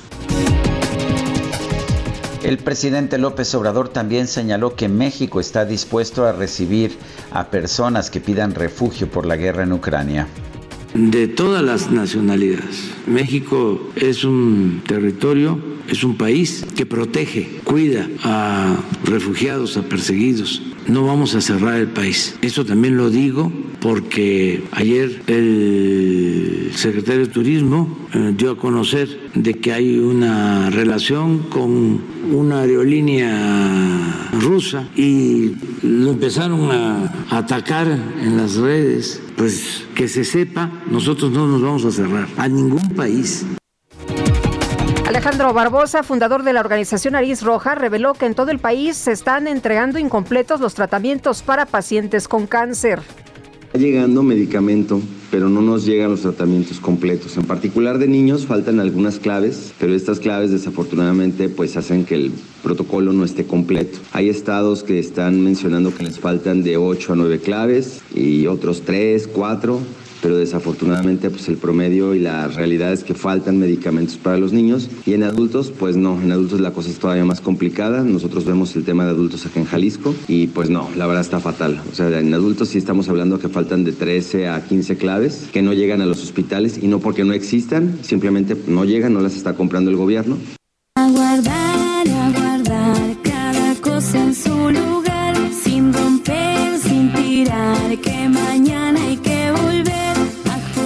pues en TikTok un joven estadounidense identificado como Random Man compartió un video de seguridad que muestra a un desconocido bajo los efectos de alguna droga entrando sin permiso a su cuarto en el dormitorio de su universidad. Sin embargo, este hombre no robó sus pertenencias, únicamente se puso a limpiar, recogió la basura, hizo ejercicio con sus pesas y se comió sus zanahorias. La universidad confirmó que ya ha recibido varias denuncias por casos similares. Los juguetes les vamos a avisar. Bajadón de precios Soriana. Aprovecha que la pantalla BIOS de 32 pulgadas Smart TV está a 3,990 pesos y hasta un 70% de descuento en ropa de invierno y calefactores. Soriana, la de todos los mexicanos. A febrero 28, consulta modelos participantes. Aplica restricciones. Válido en Hiper y Super. Y vámonos con información de Javier Ruiz. Javier, ¿qué más tenemos? Problemas viales, Lupita, principalmente para quien transita en la avenida de los insurgentes, rezagos, ya llegando a la lateral del eje 4 norte y más adelante ya también en el entronque hacia la zona del circuito interior. Tuvimos también la oportunidad de checar el eje 1 poniente, la avenida Guerrero, y también ya con algunos contratiempos viales una vez que se deja atrás la calle de Luna, y para quien desea llegar hacia la zona del Paseo de la Reforma o bien para continuar hacia las inmediaciones de la zona de Bucareli. De momento, Lupita Sergio, el reporte que hoy tenemos. Gracias, Javier. Estamos atentos, buenos días. Buen día. ¿Y qué crees, Guadalupe? ¿Qué pasó? Que se nos acabó el tiempo. Vámonos entonces. Buena semana, pásenla bien. Nos escuchamos mañana. Hasta entonces, gracias de todo corazón. Or do you feel the same? Will it make it easier on you now? Got someone to blame. You said one love, one life, when it's one need in the night. One love, we get to share it. It leaves. Heraldo Media Group presentó Sergio Sarmiento y Lupita Juárez por El Heraldo Radio.